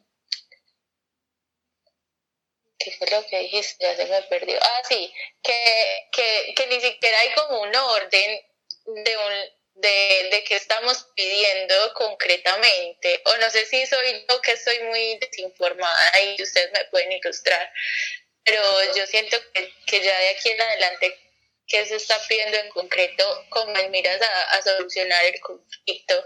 Porque yo no siento que se esté avanzando en esa dirección. Exacto. Uno, por ejemplo, ve el, el, el, paro más famoso, el último paro más famoso que hubo en el mundo, que creo, tal vez también estoy desinformado, fue el del, el del Black Lives Matters de, de, Estados Unidos del año pasado, en donde creo, tengo entendido que lo que se pedía era muy concreto y se logró y se dejó de marchar. Puedo estar hablando desde la suprema ignorancia, pero, pero siento desde esa ignorancia que eso no es claro aquí en Colombia con el paro que tenemos. O de pronto sí, por eso quiero, por eso estamos acá, porque quiero aprender, porque queremos aprender. No sé pues si... creo dale, dale, dale. Que nos, que no sabemos precisamente porque hemos estado muy desconectados de los colectivos sociales que hemos, me incluyo, venido marchando a lo largo de estos años y que realmente esto es la gota que rebosa el vaso, ¿cierto? Entonces, eh, claro, la, primera, la primera acción fue la reforma tributaria, pero una, es una reforma, por, eh, ya luego se viene, creo yo que la intención es la protesta en contra o esa descontento con la policía, ¿cierto? O con la autoridad, o con los abusos de autoridad, ¿cierto? Y entonces, como en ese sentido, eh, es que hay tantas cosas por marchar aquí en Colombia, pero como que por fin le están poniendo atención. Entonces, como que por fin, fin hay gente de otros partidos políticos de derecha que incluso están indignados, que están viendo que hay otros asuntos por resolver y que yo pues creo que la gente está empatizando. Entonces, claro, no sabemos porque hasta donde yo tengo entendido, hace mucho tiempo, pues no podría decir que, pero hace mucho tiempo no entramos, Colombia no entra en un paro así tan rápido, pues de tanto tiempo. Entonces yo creo que también es una oportunidad eh, para mostrar todo lo que, todos los descontentos de estos últimos años. Sí, además yo siento que eh, las personas que marchan, muchas de ellas no se sienten beneficiadas por nuestro sistema económico, por, como decía ahorita, nuestras instituciones. Entonces, para ellos pagar, pues obviamente representa pérdidas y sacrificios, pero es que si el sistema actual no les está sirviendo, no les está teniendo ellos en cuenta, mm, pues tampoco suena como el peor escenario.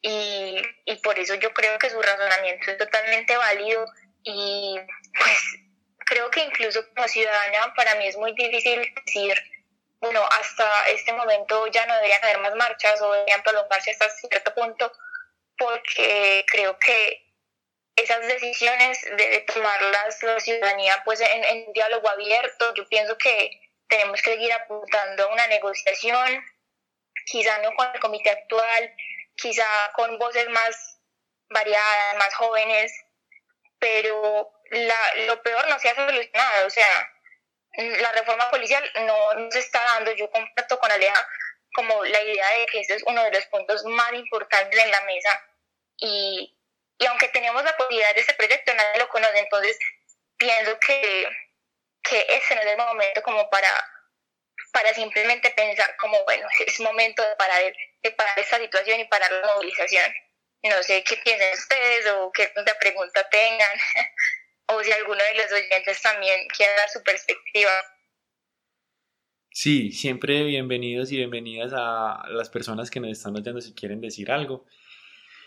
Ay, Caro, yo no sé, em, yo no sé, se volvió muy viral hace unos días un video de, mm, de mamertología, no me acuerdo, un, señor, la verdad que yo no conocía, eh, con, con, una buena oratoria, hablando muy, entrando muy fácil a la persona que, que, que, lo, que lo, escucha, diciendo algo como, bueno, listo, si, digamos que siguen, que siguen marchando y, logran lo que quieren. ¿Qué quieren? Listo, eh, logran que, mm, que Duque renuncie.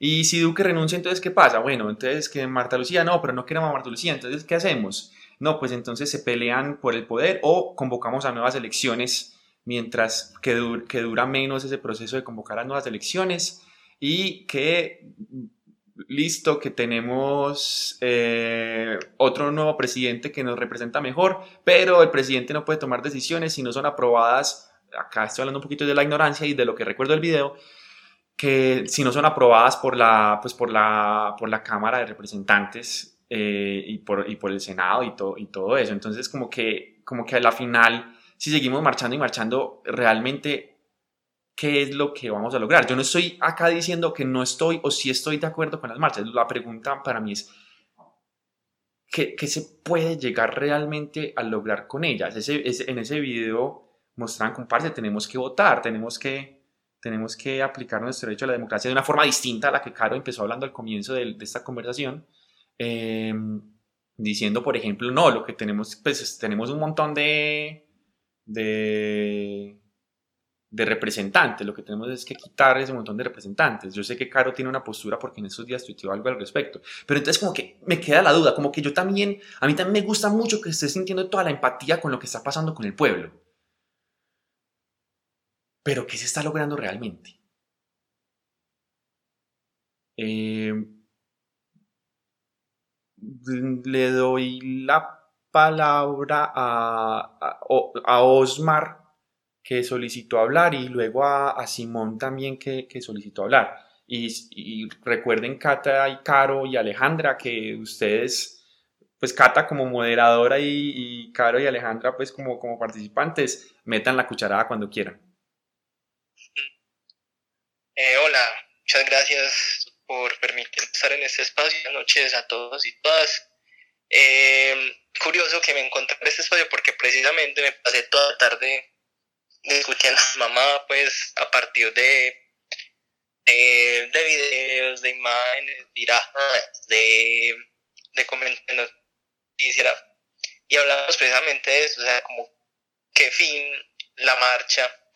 Y por ejemplo, pues ahorita bueno, debe mencionarlo ahí en comentarios escritos, pero también pues como que lo pongo acá ya en palabras, y es que la, la movilización es necesaria en cuanto es el mecanismo más inmediato y más sonoro que tenemos. Eh, sin embargo, por, por la misma naturaleza de, por la misma naturaleza de esa, eh, esta, es susceptible al caos, ¿cierto? que es, además de ser un mecanismo, es también una consecuencia, una consecuencia de, injusticias acumuladas, de, de circunstancias de, mm, de lo que sabemos, pues los, los problemas de pobreza extrema, de, de, ausencia del Estado. Entonces tiene ese doble rostro la movilización, ¿cierto? Es, es es el sistema más inmediato que tenemos, pero también es, como vean la metáfora, que se desbordó la copa. es, un, es algo también caótico. Entonces, en ese sentido, es, es lo que tenemos ahora, más de acción más inmediata, pero es, sí, es, es, es difícil de, de dirigirlo. Mm, y creo que tiene mucho que ver también con, pues relacionándolo con algo que también mencionaban ahora, de la polarización, y es eh, cómo desde los medios se alimenta una narrativa de odio así cualquier cosa que sea de izquierda, eh, lo mismo de otro extremo, entonces cualquier persona con algún pensamiento moderado es de derecha extrema, ¿cierto? Pero lo que pasa ahí creo que corresponde también a los em, temores infundados, pues y además la narrativa de los medios, eh, me, me, estaba yendo el paloma ahí. Por la... Sí, sí, sí. Eh, ah, bueno, como, como sucede con la religión. Por ejemplo, la, la, la religión tiene su poder porque muchas personas se, es difícil aceptar el hecho, por ejemplo, de una vida, del fin de la vida y no haya nada después de la muerte. Entonces, por eso la fe es tan, tan fácil que la gente hace de una fe.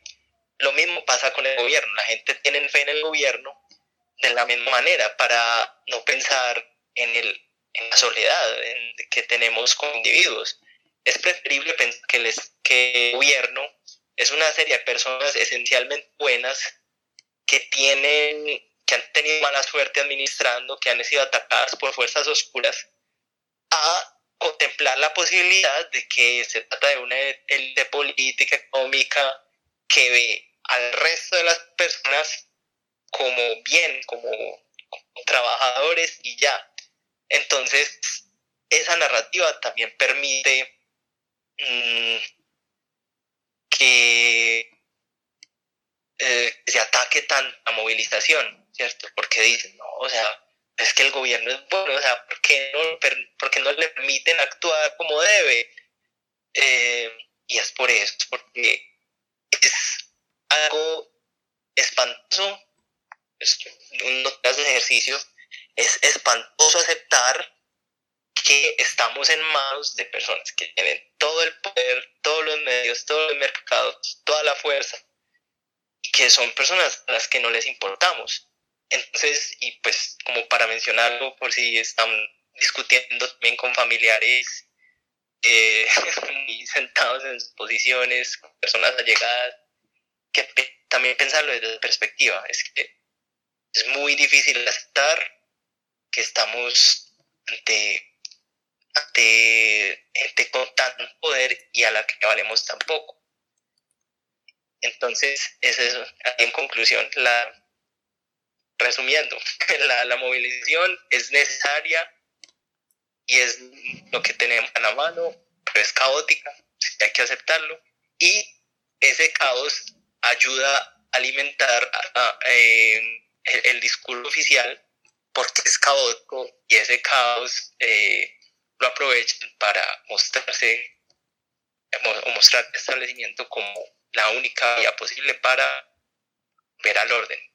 Me gusta mucho cómo en el orden ahorita, una compañera que estaba ahí interviniendo, que es este orden y esa paz como la, la ausencia de tensión y no como la, no sé, un bien común más visible. y pues, Gracias, Osmar. No sé si de pronto alguien quisiera decir algo antes de dar la palabra a otra persona. Yo quisiera dar una opinión ahí. Ah, dale, Juan David. Y, sí, sí, sí, es relación a, que está diciendo un poco Osmar de los discursos, porque por ejemplo, con el tema de reforma policial. Yo creo que es una, un reclamo de la ciudadanía el tema, pero yo también me pregunto algo y es, ¿hasta qué punto ese tema va a resolver los problemas policiales? También, muchas veces eh, no la pregunta es por qué la ciudadanía no está enterada de esto. Uno también puede responder en esos casos que la ciudadanía se ha desencantado un poco porque no logra ver que los grandes proyectos que llegan a Senado Capal, pues eh, se resuelven en los diferentes debates legislativos. Muchos ni siquiera pasan un primer debate, un segundo debate, porque en sí mismo es muy difícil que un proyecto como esos logre a volverse ley de la República o logre a concretar. Y no necesariamente eh, es banalizar el discurso, decir que es que cambiando el Congreso vamos a solucionar esos problemas en parte esa respuesta puede guardar un poco de un curso totalitario y es creer que solamente lo único que queremos es que no se, que no se haga debate en el, con estos temas tan importantes. Al que me refiero es, muchas veces, eh, y voy a, dar un ejemplo aquí rapidito, por ejemplo con el tema glifosato, yo me ponía a escuchar y a gastarle tiempo al, debate, al primer debate que hubo, había gente de, pues, de partidos de que uno podría catalogar de centro derecha o derecha, que menos que parece esos argumentos tienen valores jurídicas muy rigurosas. Esa gente no, no va a votar en contra, es no simplemente porque no, que son los fachos, normal, no. Tienen unos argumentos y unos contrapesos que la verdad no se lo hacen funcionar. Y muchas veces se nos pida eso. Eh, queremos que exista un debate en el Congreso para desarrollar esos temas. Esos temas van a solucionar los problemas, queremos que se solucione. Para un proyecto de ley o simplemente presentar una reforma que eso, que eso llegue a concretarse como ley, va a solucionar los problemas que existen en la policía.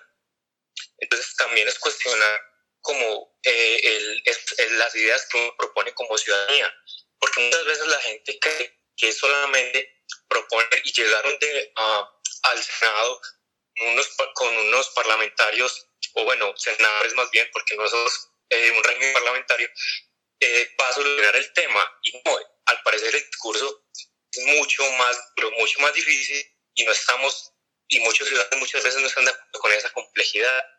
Entonces también es eso, ver ese punto. Otra cosa que quería agregar es que dentro de lo que uno ve es que se está poniendo en entredicho las formas de participación ciudadana. El hecho de que eh, queramos que el presidente, pues algunas personas, no todas, pues simplemente vaya de su cargo en un, en un régimen tan presidencialista como el colombiano, también da un problema y si esto fuera un régimen parlamentario quizás sería más fácil sustituirlo, si esto fuera otro, si tuviéramos otros mecanismos para cambiar o sustituir presidente, estaríamos en esta crisis o en esta disyuntiva de qué hacer. Y bueno, tomando un poco el tema de lo que se está hablando de las manifestaciones, yo creo que muchas veces le estamos dando mucha importancia a, los, las protestas. Las protestas pues, no son, no todas buscan reformar un punto eh, en particular, muchas simplemente son manifestaciones espontáneas de ciudadanía que quieren demostrar, eh, comunicar un descontento frente a algo. Y muchas simplemente eh, la carga la, la protesta está en el mensaje. Eh, vamos a nivel histórico, uno también podría tomar como referente mayo del 68, que es como el que más se, se, dice. Y bueno, mayo del 68 cambió y reformó la sociedad francesa, o mayo del 68 simplemente fue una espontaneidad de la clase, del estudiantado francés, es que salió a las calles y se quería manifestar y cambiar eh, las formas de participación. También hay algo espontáneo eh, que no, no, siempre va a buscar reforma, una gran reforma a la política. Es como, como lo que quería decir ahí, como medio de diablo, ¿no? Gracias, soy interesante. Interesante la postura. Sí. Y gracias por compartir. Claro, creo que sí, yo creo que es cosas muy interesantes y, y, yo comparto contigo la idea de que una ley no es suficiente. Eh, creo que es una oportunidad importante que estamos desperdiciando, pero definitivamente no hay una solución sea la panacea que vaya a ser 100% efectiva.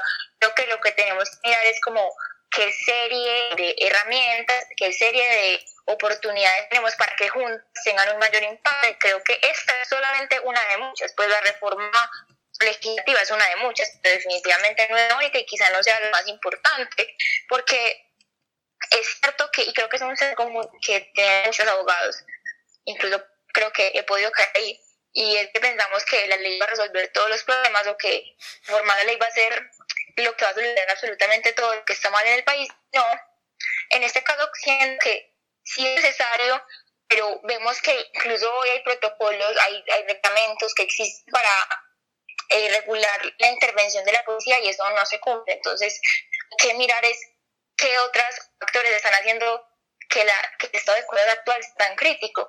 Y yo creo que las instituciones tienen prácticas que se van consolidando a lo largo de la historia y, y van a generar como una inercia que cada vez es como más difícil cambiarlas.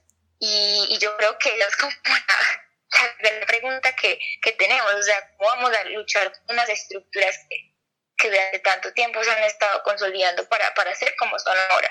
Entonces me parece súper interesante lo que planteas y también eh, comparto pues lo que dice Osmar sobre la naturaleza caótica de la protesta y, y la idea de que en realidad pues es lo que tenemos y yo creo que es muy valioso. Incluso deberíamos preguntarnos, ¿será que la, la protesta o la movilización social solo son válidas, solo son valiosas si se ven traducidas en resultados, digamos, tangibles y concretos, eh, digamos, de manera utilitaria? Es como, entonces, esto fue la negociación y este fue el resultado. Yo creo que tal vez no, y tal vez la protesta puede ser valiosa en sí misma por ese mensaje que también hablaba Juan David, ese mensaje que tiene dentro de sí. No sé qué piensa el Cata y. Yo quería darle la palabra a, dos personas que están ahí hace rato, a Santiago y a Juan José, no sé quién quiere empezar.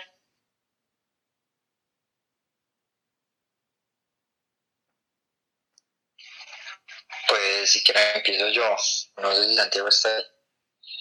Hágale, ya, ya empezó. Estoy aquí, pero dale, dale. Ok, bueno, yo quería comentarles que pegaron en el palo, la verdad. Estaba buscando hace rato espacio en el que politólogos de verdad explicaron este fenómeno de, de la manifestación y de la realidad del país y bueno, me encontré con este espacio, pues ya conozco Caro y bueno, me, me gusta mucho y me quedo con cositas. Eh, la primera es el, lo de la falta de representatividad que veíamos,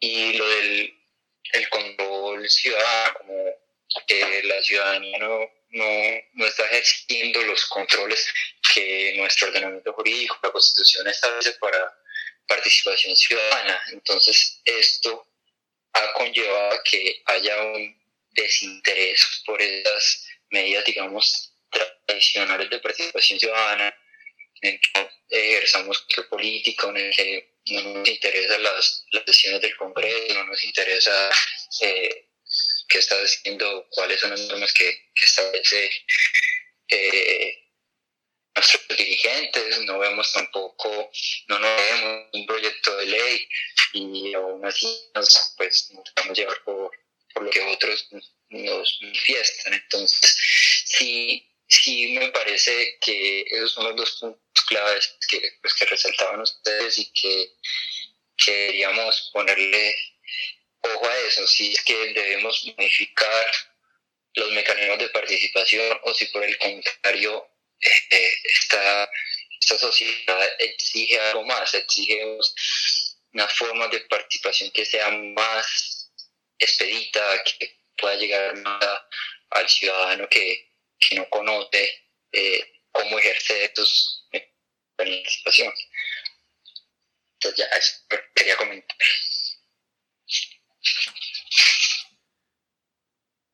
Gracias Juan por por tus cuestionamientos. No sé si, si de pronto Caro o Alejandra quieren decir algo, si también le damos la palabra santa y, intentamos hacer como una especie de... No quiero cerrar todavía, no sé hasta, hasta, hasta cuándo se quieran ir. La última vez que estuvimos en un espacio como este estuvimos hasta las 9. Eh, no sé si les parezca bien, pero sí como que siento que hemos dicho muchas, muchas cosas y que, que sería muy bueno hacer una especie de cierre en forma de conclusión, aunque de pronto no haya conclusión necesariamente, por lo menos en forma de resumen. Entonces, no sé si Caro o Alejandra quieran decir algo o le damos la palabra a Santa.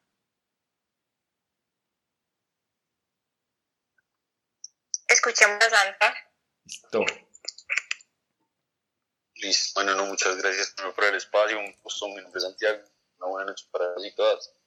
Eh, pues yo primero quisiera decir cómo desde me paro eh, yo, yo, soy, pues, yo soy matemático y en este momento pues, estoy parte del, del sindicato de CUT.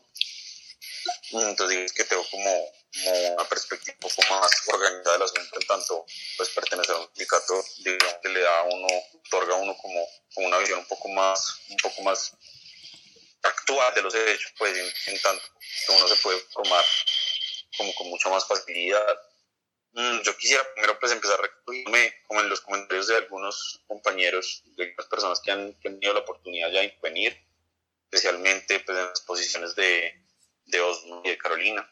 Mm, pues yo quisiera tocar como, como una serie de temas que, han, que se han discutido a lo largo de, de todo el espacio. Eh, yo creo que uno de los principales triunfos de... Estamos escuchando a Sandra, perdón. Sí, sí, yo lo estoy escuchando. Sí. Sí. no, creí que, creí que estaba hablando solo, qué vergüenza. Revisé todo que tuviese el micrófono activado. no, no, mm, sí, sí. Dale. Yo creo que el principal, como el principal tipo de la clase dirigente, en este caso, ha sido venderos la idea del desinterés, ¿cierto? Yo no sé cuántas generaciones en este país son víctimas de, de discurso de que la política es de los políticos. Y, y, por ejemplo, en el caso de nosotros, que somos científicos, mmm, a nosotros nos ha vendido pues, una desconexión, una desconexión completa entre, entre los fenómenos sociales mm, y, nuestra, y nuestra actividad educativa o nuestra actividad profesional, ¿cierto? Digamos que eso ha sido como, como un, un, triunfo gigante que nos han vendido.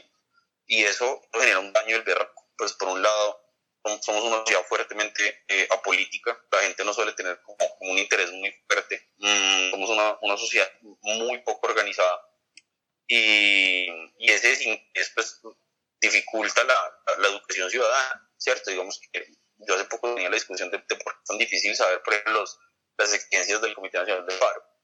Es que, o sea, nosotros hemos hecho la labor desde, pues, desde los distintos sindicatos y, y, desde ciertos sectores organizados hemos hecho la labor como de intentar explicar a la gente, pero, pero pues es, muy complicado porque no hay como las herramientas para hacerles llegar información a la gente de manera técnica.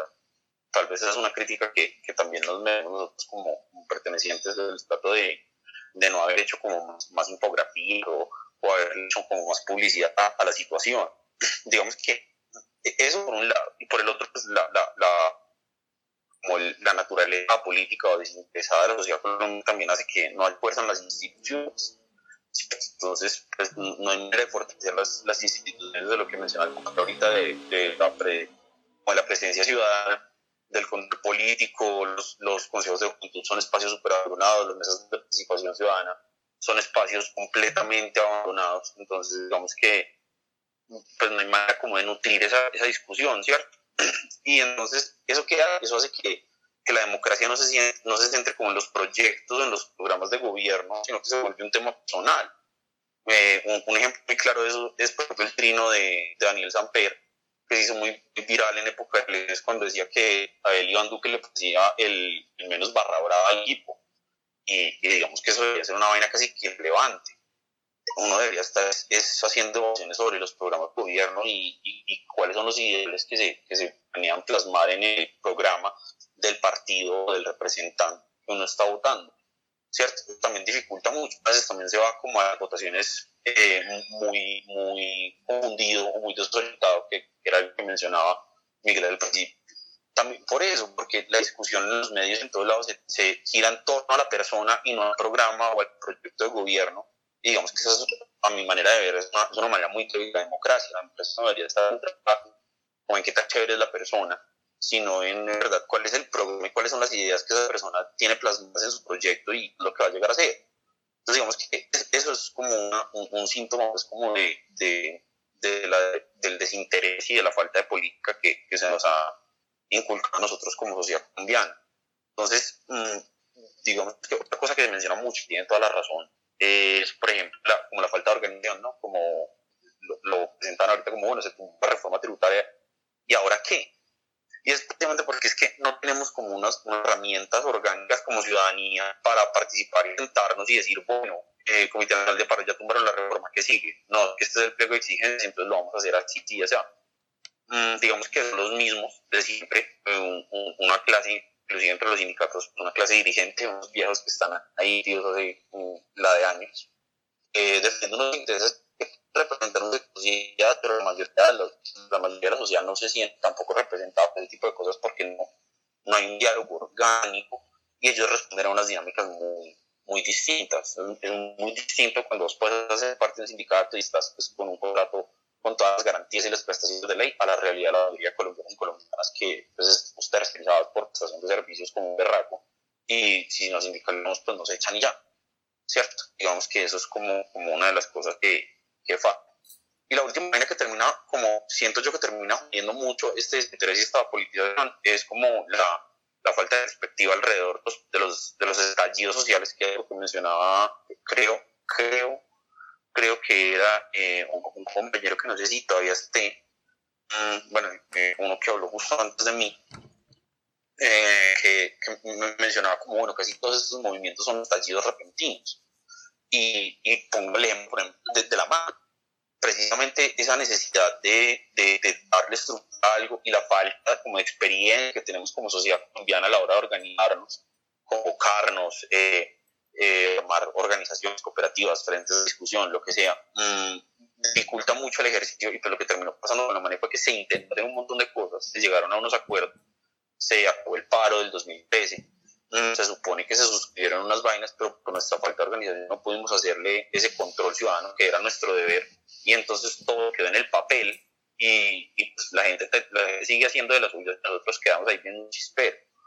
Digamos que eso, eso me parece muy triste y entonces pasa, pasa lo que comentaba Catalina, que era em, que el, paro, no sabemos si es la forma más eficiente o no, pero pues es como una de las pocas herramientas que terminamos teniendo en la mano, porque esta falta de organización hace que no contemos como con un, un, panorama más diverso de maneras de hacer presión y en últimas terminamos aguantando y aguantando y aguantando hasta que no aguantamos más, debemos explotar, venimos a la calle, todo este mierdero que está pasando, intentamos generar mesas de participación y diálogo, y se suscriben unos acuerdos, se firman, y ya, hasta ahí llegó, que no, no, nuestra misma experiencia, nuestra misma falta de interés político, que las cosas funcionen como de, de esa manera como tan torpe, ¿cierto?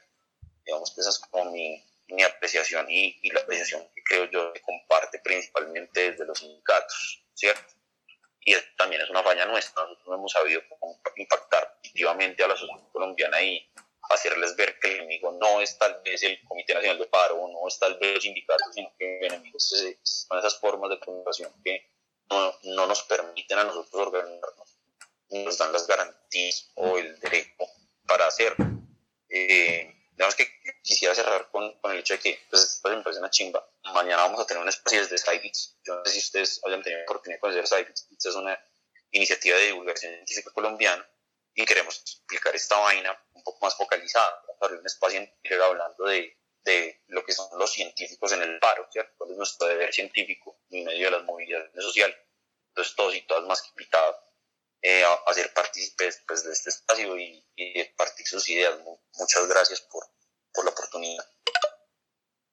No, bacanísimo, Santa, eh, todo lo que tenés vos por decir, que a diferencia, por ejemplo, de Cata o, en particular mía, por no hablar por ella, eh, pues que sos científico como yo, pero, pero estás mucho más metido en el cuento como ciudadano, entonces eh, genial, genial todo lo que tenés por ahí por decir con respecto a eso. Me gustaría mucho, porque no entendí bien el espacio al que nos invitaste, si de pronto en, la, en el en el tweet, en el hilo que publiqué cuando, cuando empezó este espacio, si podrías de pronto hacer la invitación a través de ahí para que quede todo recogido sobre lo que hablamos en ese, en ese hilo. Sería súper bacano para, para que las personas que estén interesadas entonces también puedan participar en ese espacio de mañana.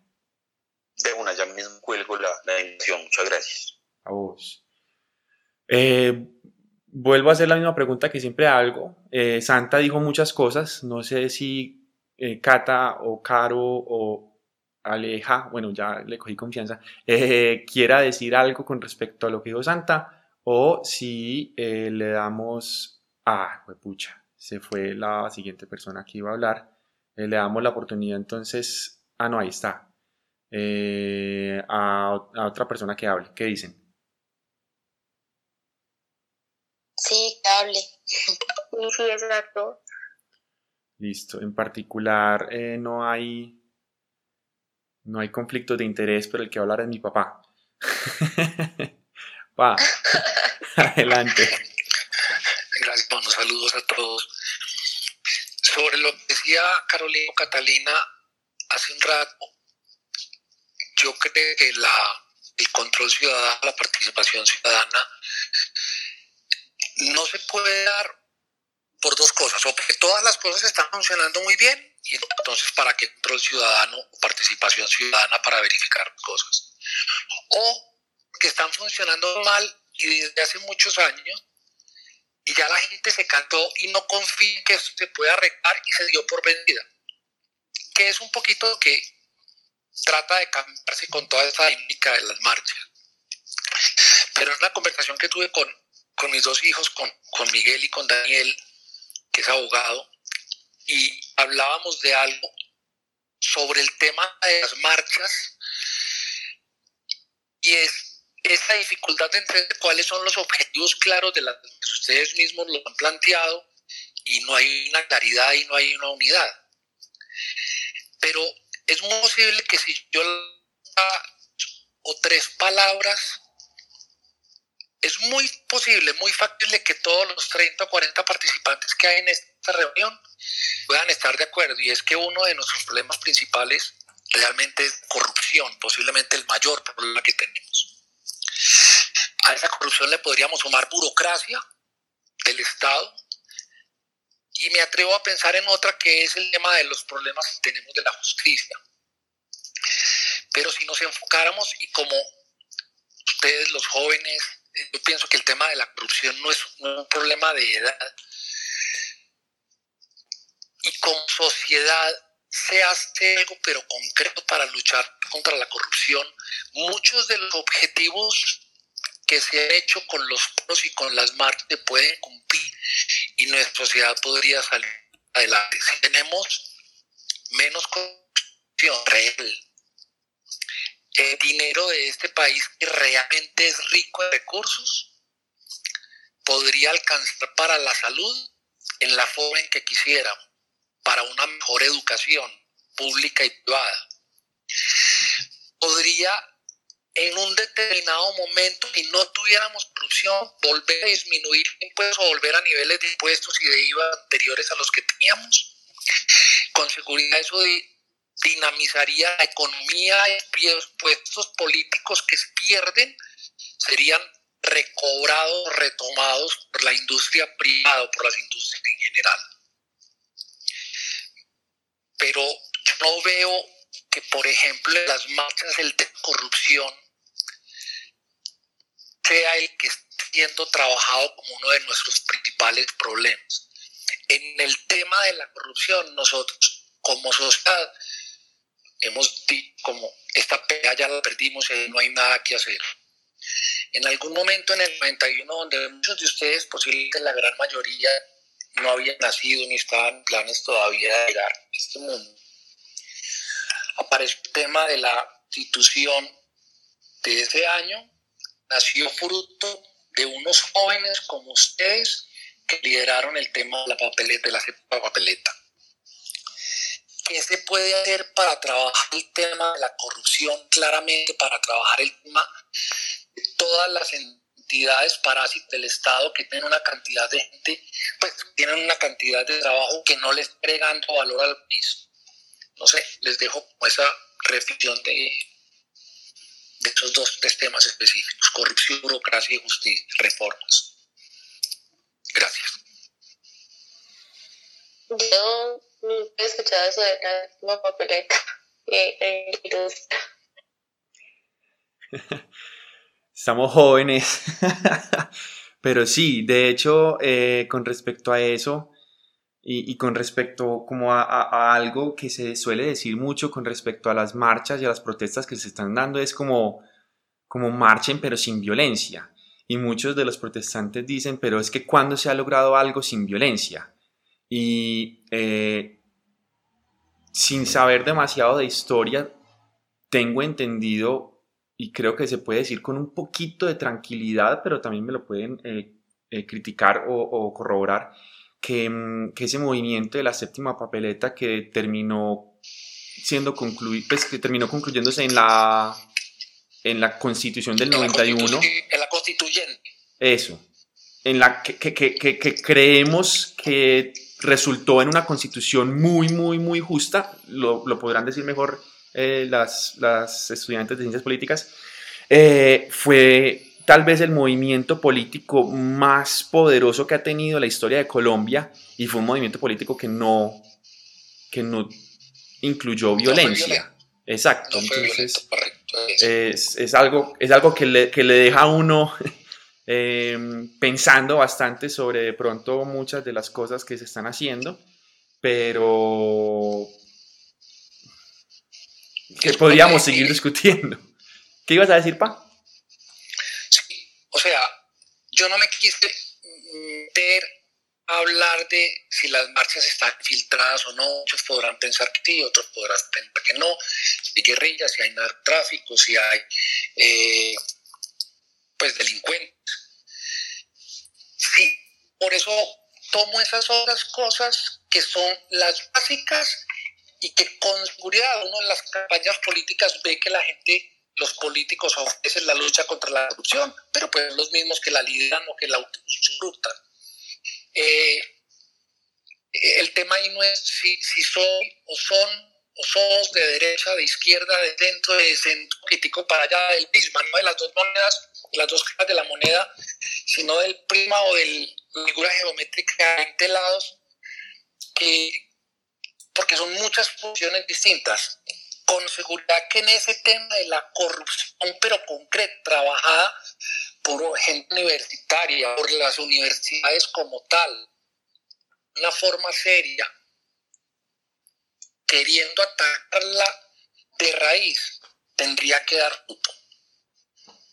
Es que es, muy complicado poder salir adelante, donde acá las mismas personas que están participando en las marchas y liderándolas, muchos de ellos, como dice uno vulgarmente, comen también. Ay, no se te escuchó, ¿qué comen? ¿O el que me perdí fui yo? no, se fue cierto. Ah, se te fue. Se le fue. Bueno, pero creo que estaba terminando la idea y que podemos, yo, yo propongo que dada la hora y como para que de pronto no se nos vaya porque podríamos quedarnos hablando de muchas, muchas cosas, eh, yo, les propongo que estas reflexiones ciudadanas sobre la situación actual, situación que creo que no se va a, acabar muy rápido, eh, pero obviamente muchas cosas pueden suceder.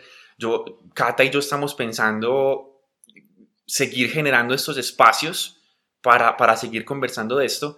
Entonces yo propongo que, que permitamos un último par de intervenciones eh, a Alejandro y a Samuel, que ya estoy agregando como hablante, y que intenten, con, con, lo digo con mucho respeto, pero que intenten ser lo más breves posibles, no, no, no que se, se, se, retengan de decir lo que quieran decir, pero, pero que intenten ser un poquito breves para que terminemos eh, de esta forma, eh, cerrando con, un pequeño, con una pequeña conclusión o con un pequeño resumen sobre todas estas intervenciones que hubo eh, y, de pronto intentando hacer como, yo no sé, yo no sé si esto es muy de profe, que, que, al final de las clases es muy chévere como intentar resumir y, mirar qué fue lo que aprendimos hoy, porque este espacio, más que para generar un debate o una polémica o, una discusión, yo creo que era más para escuchar esas reflexiones y, y aprender un poquito con personas que saben que saben al respecto. Entonces, eh, le doy la palabra a, Alejandro y luego a Samuel para que hagan sus intervenciones y hagamos ese espacio, si les parece bien.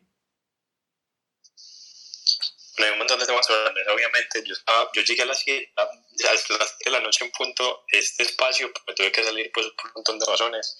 Llegué tarde nuevamente, pero bueno, iba a hacer un comentario y una pregunta. Ahora solamente voy a hacer el comentario.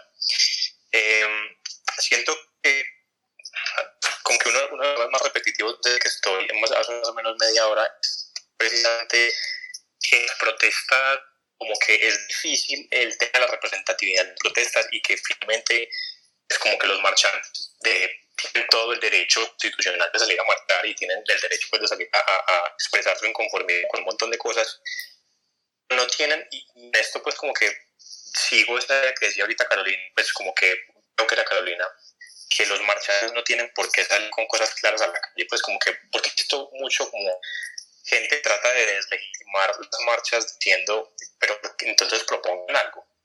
Pero es que venga, o sea, están en una democracia representativa y el ciudadano, pues, salir a marchar y tiene su derecho a salir a marchar, pero no tiene por qué poner soluciones a los problemas. O sea, y eso, puede sonar muy crudo y puede que mucha gente diga como no, pero como no va a proponer nada y todo más pero literalmente es así. Ellos no tienen por qué poner soluciones a un problema que se soluciona con la democracia representativa.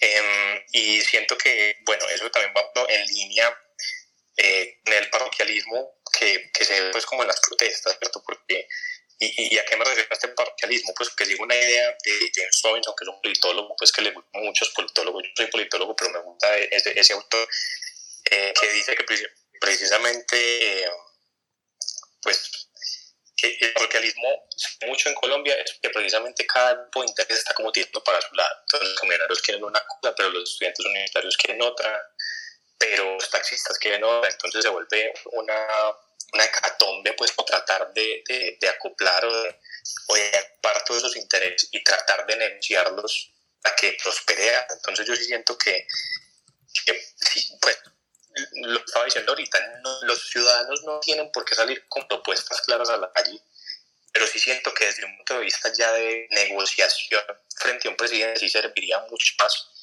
que se pudiera ser menos parroquial en, lo, en, en los deseos de las personas y de los grupos que van a protestar y ya pues como que sobre la idea que decías hasta ahorita de que se tramiten esos problemas de representatividad que aquí ha mucho a Colombia ¿Cómo hacerlo? Ahí pues la verdad no me atrevo a dar soluciones, me parece muy complicado. Lo que él decía, por ejemplo, los sindicatos me parece muy válido. Pero ¿cómo, o sea, ¿cómo más dentro de la ciudadanía podemos tener como diálogos para que no sea parroquial ese interés, sino que de verdad pueda tramitar algo grande y, como que conversar sobre, sobre principios, por así decirlo, o acuerdos fundamentales. Yo sé que esos videoclips se en política porque se usó mucho en Constitución 91, pero los acuerdos fundamentales me parece que son bastante relevantes. Muchas gracias. A vos, a vos, Ome Alejandro. Y, y como dije ahorita, entonces, por último, Samu, adelante, contanos lo que nos querés contar o preguntar o decir. Gracias y Laura por el espacio, a las invitadas que acá no el espacio. Voy a tratar de lo más eh, como corto posible. Eh, creo que coincido con Alejandro, es como si, si me hubiera leído la mente lo que quería decir en cierto punto. Eh, a modo personal, como lo veo, las, las protestas, las marchas mm, necesarias porque nos van a permitir visibilizar los problemas que, grandes que tenemos en los que nos tenemos que concentrar, pero totalmente de acuerdo. Ellos, los que salen a protestar no son las personas a las que hay que hacerles el reclamo de, de listo, ¿qué proponen? ¿Qué necesitamos? ¿Qué hay que hacer? Entonces, eh, hay que ver como la, la primera línea de, de, hay que entrar en acción, hay que hacer algo, pero hay que empezar a subir entonces en, en la escala de, de, para llegar pues ya hasta, hasta donde está el problema, la raíz del problema. Y el, el otro punto que les quería mencionar, es, lo he escuchado bastante aquí, que es el tema de la representación. Mm, podemos decir nosotros que, que no nos sentimos representados en, en, el Congreso, no nos sentimos representados en el Senado, eh, o, como salieron a decir también algunos sectores con, con las personas que se reunieron con el presidente esos días, no nos sentimos representados por ellos, pero, pero es porque no podemos esperar ser nosotros los que nos veamos representados a través de ellos en, en el nivel tan alto que se maneja. creo que nosotros tenemos que entender los niveles de representación que teníamos disponibles eh, a nivel local, a nivel regional y a nivel nacional y poder ir escalando en cada nivel de, de representación. Por ejemplo, no podemos esperar que, que uno de nosotros que esté aquí, eh, que ser joven y estar metido en el tema, vamos a estar mañana hablando en el Senado acerca de las modificaciones que hay que hacerle al, artículo de la reforma que pues de 45 millones de colombianos, ¿por qué nos van a escoger a nosotros? Lo que sí podemos hacer es entrar, por ejemplo, eh, lo que está en, en estos sindicatos, puedes entrar a una junta local, podemos entrar a muchos, muchas formas de participación a nivel local que tenemos para que empiece a subir la problemática, empiece a subir. Y ya esos representantes van a llevar más arriba, la van a llevar a nivel regional, la van a llevar a nivel nacional. Entonces necesitamos tener claro las, las formas de participación que tenemos más próximas y ir con ellos y pues tener claridad ya sí con ellos de, de lo que de lo que estamos buscando. Ahí sí nosotros pues desde las propuestas que, que podamos dar. Y la tercera que mencionaban, y lo mencionaba don Papá Miguel, en parte del control político, sí, pues en parte es explicado, no se hace muy, muy bien a mi modo de ver eh, hoy en día, pero instrumentos para el control político hay, pero tenemos que, que usarlos bien.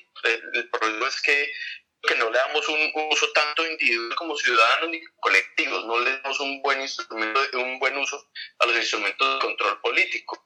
Eh, doy, doy, un ejemplo claro. Mm, yo, pues, mi postura exactamente es que el tema, por ejemplo, del, del aeropuerto La Yarda no tiene ni cabeza en este momento, no tiene, no es una propuesta clara, pero estaba dividiendo. Entonces, yo como ciudadano y el colectivo de, y con un colectivo de personas del campo de la aeronáutica, pues, ¿qué hicimos? Solicitamos normalmente eh, toda la información disponible de esa propuesta de, del tema de Lolaya, hicimos una revisión y pues nos dimos cuenta que efectivamente ahí no hay, no hay bases de nada.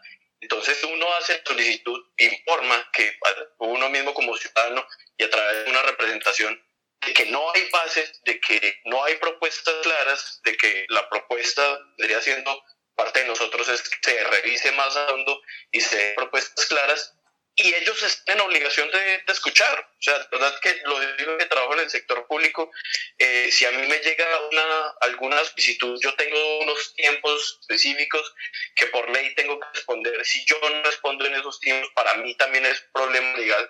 Entonces, pues yo sí veo algo fundamentado en una solicitud eh, pública de un ciudadano, pues tengo que darle una respuesta clara. Entonces creo que, es bueno que nosotros mismos empecemos a conocer esos, esos instrumentos de participación y, y demos buen uso. Con, eso que, que dice Samuel, se me ocurre algo que hablo mucho con mi hermano, con quien comparto eh, muchísimas conversaciones.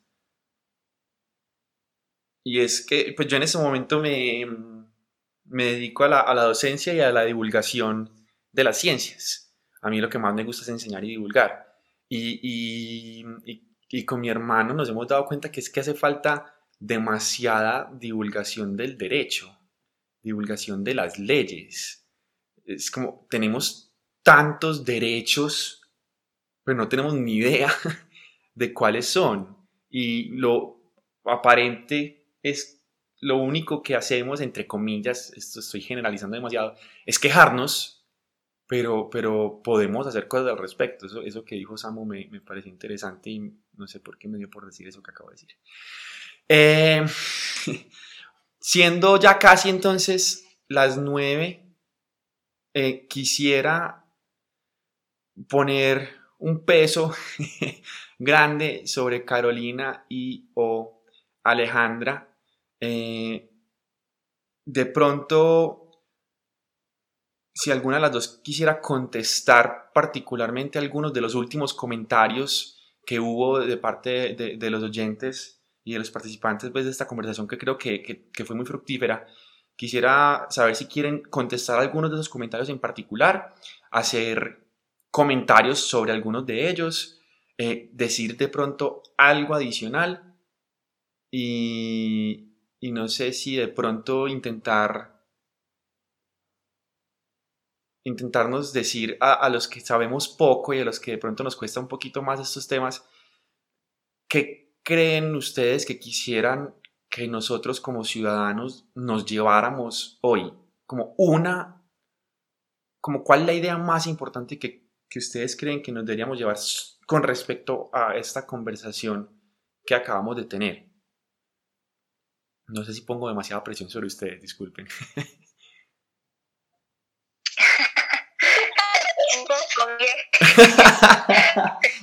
Pero válido. Creo que es importante hacer ese ejercicio y pues también que nos ayuden si, si consiguen que se nos quede por fuera. Eh, yo quisiera como hacer una especie de cierre para lo que he escuchado de todos nuestros interlocutores hoy. Y, bueno, pues eh, veo que es recurrente como el comentario de que tenemos muchas veces los ciudadanos que nunca va a pasar nada distinto, que seguimos lo mismo. Por ejemplo, pues Santa hablaba de que hemos sido ajenos a muchas de las cosas que suceden en el poder y otras personas también lo han comentado. Y también hemos puesto en la mente el hecho de que podríamos hacer más como ciudadanía. Hay unos eh, mecanismos de participación que están ahí, que quizá podríamos explotarlos de, de la manera las más importantes son basas, pero quizá les falta organización, les falta, digamos, eh, mayor representatividad interior. Eh, creo que eso como que ha construido un consenso o pues eso es como la percepción que ha dado esta conversación en torno a esos puntos. Bueno, hay, hay una apatía ciudadana, pero también hay unas herramientas que están eh, cercanas a nosotros y que podemos dar. Y, y que yo creo que, que, pues Miguel, lo que tú dices de, de cómo cerrar este espacio, de llevarnos, eh, yo planearía algo similar a lo que, a lo que decía Alejandro, pues veamos esas formas de participación que tenemos disponibles, veamos cómo podemos hacer con el político y cómo podemos empezar a combatir esos problemas que son estructurales en, en la manera en que nuestras instituciones actúan. Eh, papá pues hablaba de, de la corrupción, yo de acuerdo con eso, con la mala organización del Estado, pondría también el tema de la brecha entre el campo y la ciudad, el conflicto armado, bueno, cómo a través de la participación ciudadana podemos incidir en todos esos ámbitos. Yo, yo me llevaré esa, esa pregunta de esta conversación. Y eh, quisiera también pues mostrar mi acuerdo con lo que decía Alejandro de quién tiene la carga de la prueba o sea, nosotros como ciudadanos tenemos esa responsabilidad y, estamos invitados a, participar, pero lo cierto es que nuestro gobierno se ha equivocado muchas veces y ellos eh, al tomar esta serie de decisiones que han afectado contra la ciudadanía, tienen la carga de la prueba de demostrarnos que lo que proponen, que las políticas que ponen, las leyes que ponen son las adecuadas y, no le podemos exigir lo mismo a un ciudadano. Pues, que, entonces propongan. El ciudadano debe participar y debe intentar organizarse para llevar sus demandas ante el Estado, pero el Estado también tiene que demostrarle por qué está actuando de la manera correcta, porque de eso se trata también la rendición de cuentas. Yo no veo una, una democracia sin rendición de cuentas, me parece completamente inviable. Entonces ahí cerraría, yo le daría la palabra a Ale. Una, a mí me pareció muy importante lo que dijo Alejandro de eso, porque recordé eh, un video que estaba circulando el 8 de marzo, eh, un periodista que de forma efectiva le preguntaba a las feministas por qué marchaban, la ridiculizaba. Entonces, bueno, como ya Alejandro, Carolina hicieron la reflexión, quería traerles como, como eso. Y pues bueno, yo me voy con, eh, una clase de filosofía política de mi profesora Alejandra Ríos, y ella siempre nos hacía la pregunta de qué es, qué es la filosofía. Y ella misma respondía como es cuestionarse eh, con mayor profundidad la realidad social. La realidad social es la que vivimos hoy, eh, en la que vivimos y en la que convivimos en todos nuestros vínculos. Entonces yo creo que volviendo a la pregunta, bueno, ¿y para qué nos movilizamos? Eh, que ya Juan David dijo, pues manifestarse de una forma de, de pues, expresar un descontento es una forma de, de manifestarse y, y, no dar soluciones. No, pues no dar soluciones no tiene que ser un objetivo eh, puntual, pero yo creo que el hecho de converger en estos espacios y hablar de política es sumamente satisfactorio.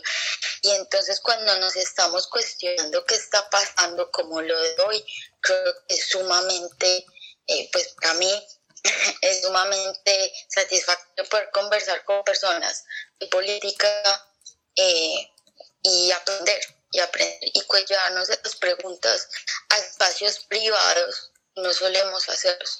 Entonces, cuando nos estamos cuestionando nuestra realidad, estamos haciendo política. Y cuando estamos hablando, estamos preguntándonos, porque preguntarnos el por qué de lo que está pasando y tratar de dar soluciones es, es un camino, el primer paso y puede ser muy potente, no sé si dice así. A ustedes muchas gracias porque yo me autoinvité como panelista y muy interesante todo. sí, no, antes, muchísimas gracias a vos por, por aceptar la, la invitación implícita. eh, no sé si Cata quisiera terminar diciendo algo. Yo quiero hacer una última preguntita, una última, última preguntita, pero, pero quisiera dar la palabra a Cata si de pronto aquí tiene algo para decir. No, no quiero decir nada. Hay mucho que, hay mucho que digerir, ¿sí o qué, Cata? sí, estoy como profundamente abrumada y triste, no sé por qué, pero bueno. Pero yo creo que eso es, esa forma de estar, entre comillas, ah, pues, voy a decir algo entre comillas, esa forma de estar abrumada y triste creo que es algo bueno. No, no porque la tristeza sea buena, pero creo que es cuestión como de, como que nos permite entender que está pasando muchas cosas y que por eso estás abrumada y, y, y que se puede hacer algo al respecto. Entonces, no sé, lo veo tal vez como algo positivo. Lo último que quiero terminar es que, es decir o preguntar, es que a esta, a esta conversación, digamos, hicimos, entre comillas, la citación para conversar sobre tres preguntas. ¿Qué estamos sintiendo? ¿Cómo estamos viviendo lo cotidiano desde, desde diferentes puntos de vista? Y, y, será posible imaginar un mundo diferente. Eh, no es lo que quiero preguntar, simplemente estaba leyéndolas y siento que si bien no contestamos todas en, en su, al 100%, siento que sí hicimos una conversación muy bacana en donde las discutimos y pusimos sobre la mesa distintos puntos de vista o, distintas, o distintos comentarios que yo creo que nos ayudan a, crecer como ciudadanos, entonces agradezco mucho. La última pregunta que yo sí le quisiera hacer a Caro, que yo siento que fue un tema que se tocó, pero que debido a los problemas de conexión de Diego, no, no se terminó como de, de, discutir y que me encantaría profundizar tal vez en otra ocasión, pero que no sé si Caro quisiera eh, decir algo al respecto, es lo de la polarización. Yo quedé jodido con eso que dijiste, pues como cabreado, como, como súper pensativo con eso que dijiste que, que negar la polarización es, es, es, negar la política, si no estoy mal, eso fue algo, algo así. Es negar el conflicto, perdón. Es negar el conflicto y que, y que la cuestión con la polarización no es acabarla, sino, sino pensar en cómo la vamos a llevar. No sé si quisieras terminar diciendo algo al respecto, Caro. Sí, Miguel, ese tema me parece muy, muy importante y, y yo creo que el tema con la polarización eh, se tiene a resolver cambiando la perspectiva de cómo vemos al otro. Tú hablabas al inicio de, de, de que este espacio pues era abierto para que pudiesen convertir distintas posturas y bueno, yo en realidad creo que todos somos más o menos por el mismo lado, pero la idea de, de tratar la polarización es no ver al otro como un enemigo, sino como un adversario. Y ese término pues es muy importante como en la filosofía política porque cuando decimos adversario en vez de enemigo, estamos humanizando al otro y estamos entendiendo que es un interlocutor válido. Y yo creo que eso nos falta mucho en el país. Y esto lo digo como ciudadana, porque también soy consciente de que hay problemas estructurales en las instituciones que no se resuelven solo con una buena actitud, ¿cierto? Como actitud democrática. Pero sí siento que cuando nos, encontramos nosotros como ciudadanos, eso nos ha faltado. Y, y yo creo que la polarización no va a aparecer porque vamos a otro como un en vez de un enemigo, sino a ser fructífera. Eh, creo que hay que dejar de estigmatizar y de utilizar como los mismos objetivos de siempre para descalificar las otras posturas. Entonces, eh, yo pienso que la política, es consenso, también es conflicto. Entonces, eh, esta discusión puede no acabar, pero, pero ese conflicto, pues, lo iremos llevando y yo creo que en el contexto actual tenemos que hacer nuestros mayores esfuerzos. Wow. ok, ok. Creo que ya me quedó clara esa primera, esa primera intervención que hiciste que me dejó loco toda la, toda la conversación. Creo que ya entiendo qué fue lo que quisiste decir. Bueno, eh, no siendo más, vuelvo a agradecer infinitamente a todas las personas que participaron. Osmar, Juan David, eh, Alejandra, Juan José, Santa, eh, Volcan, mi papá, Samuel, eh, en particular, claro, a, Caro y a, Aleja que se, pusieron la 10 en, en un momento que yo creo que para todos está siendo muy agobiante y muy difícil para hablar de algo que es muy agobiante y muy difícil y que lo hicieron como con tanto, con tanto rigor, con tanto respeto y con tanta claridad. Entonces, Cata, muchísimas gracias a vos por, por convencerme de hacer este espacio. Como les digo, em, esperamos que este espacio pueda, pueda continuarse eh, en otras ocasiones con otras personas hablando también sobre lo mismo, pero tal vez sobre otras, sobre otras ideas que lleguen, que lleguen a tocarse en ese espacio en particular siempre quiero, siempre quisiera que todos los espacios en los que se hable de política y sobre, se hable sobre la situación actual del país, sea cual sea la situación actual del país, sean espacios seguros en donde se pueda decir, entre comillas, lo que uno quiera, eh, como, como creo que lo fue este, y agradezco muchísimo eh, la participación de todas y todos. Miguel, gracias a ti por invitarnos a todos los que se quedan hasta tan tarde con nosotros y ojalá la discusión continúe. Yo realmente me llevo más preguntas que respuestas. como, como profe, perdón, dale, dale. ¿Quién iba a hablar? Ay, no sé quién iba a hablar y le quité la palabra. Tu papá, que, que felicitaciones a todos. Ah, gracias. Gracias a ti también, Pa. Eh, como profe, yo creo que eso que acabas de decir, eh, Caro, es lo que más me gusta generar en todas mis clases y es que y es que las personas que participen de la discusión, de la conversación, se lleven más preguntas que respuestas. Entonces, gracias por decir eso. De nuevo, gracias a todas y todos. Espero que tengan una excelente noche, a pesar de lo que de pronto puedan estar sintiendo debido a la coyuntura. Y que espero que esta semana sea mejor que la semana pasada en cualquiera de los ámbitos que puedan estar pensando. Feliz noche para todas y todos. Gracias, gracias Caro, gracias Aleja, feliz noche a todos. Feliz noche para todos, que estén bien. Gracias, chao.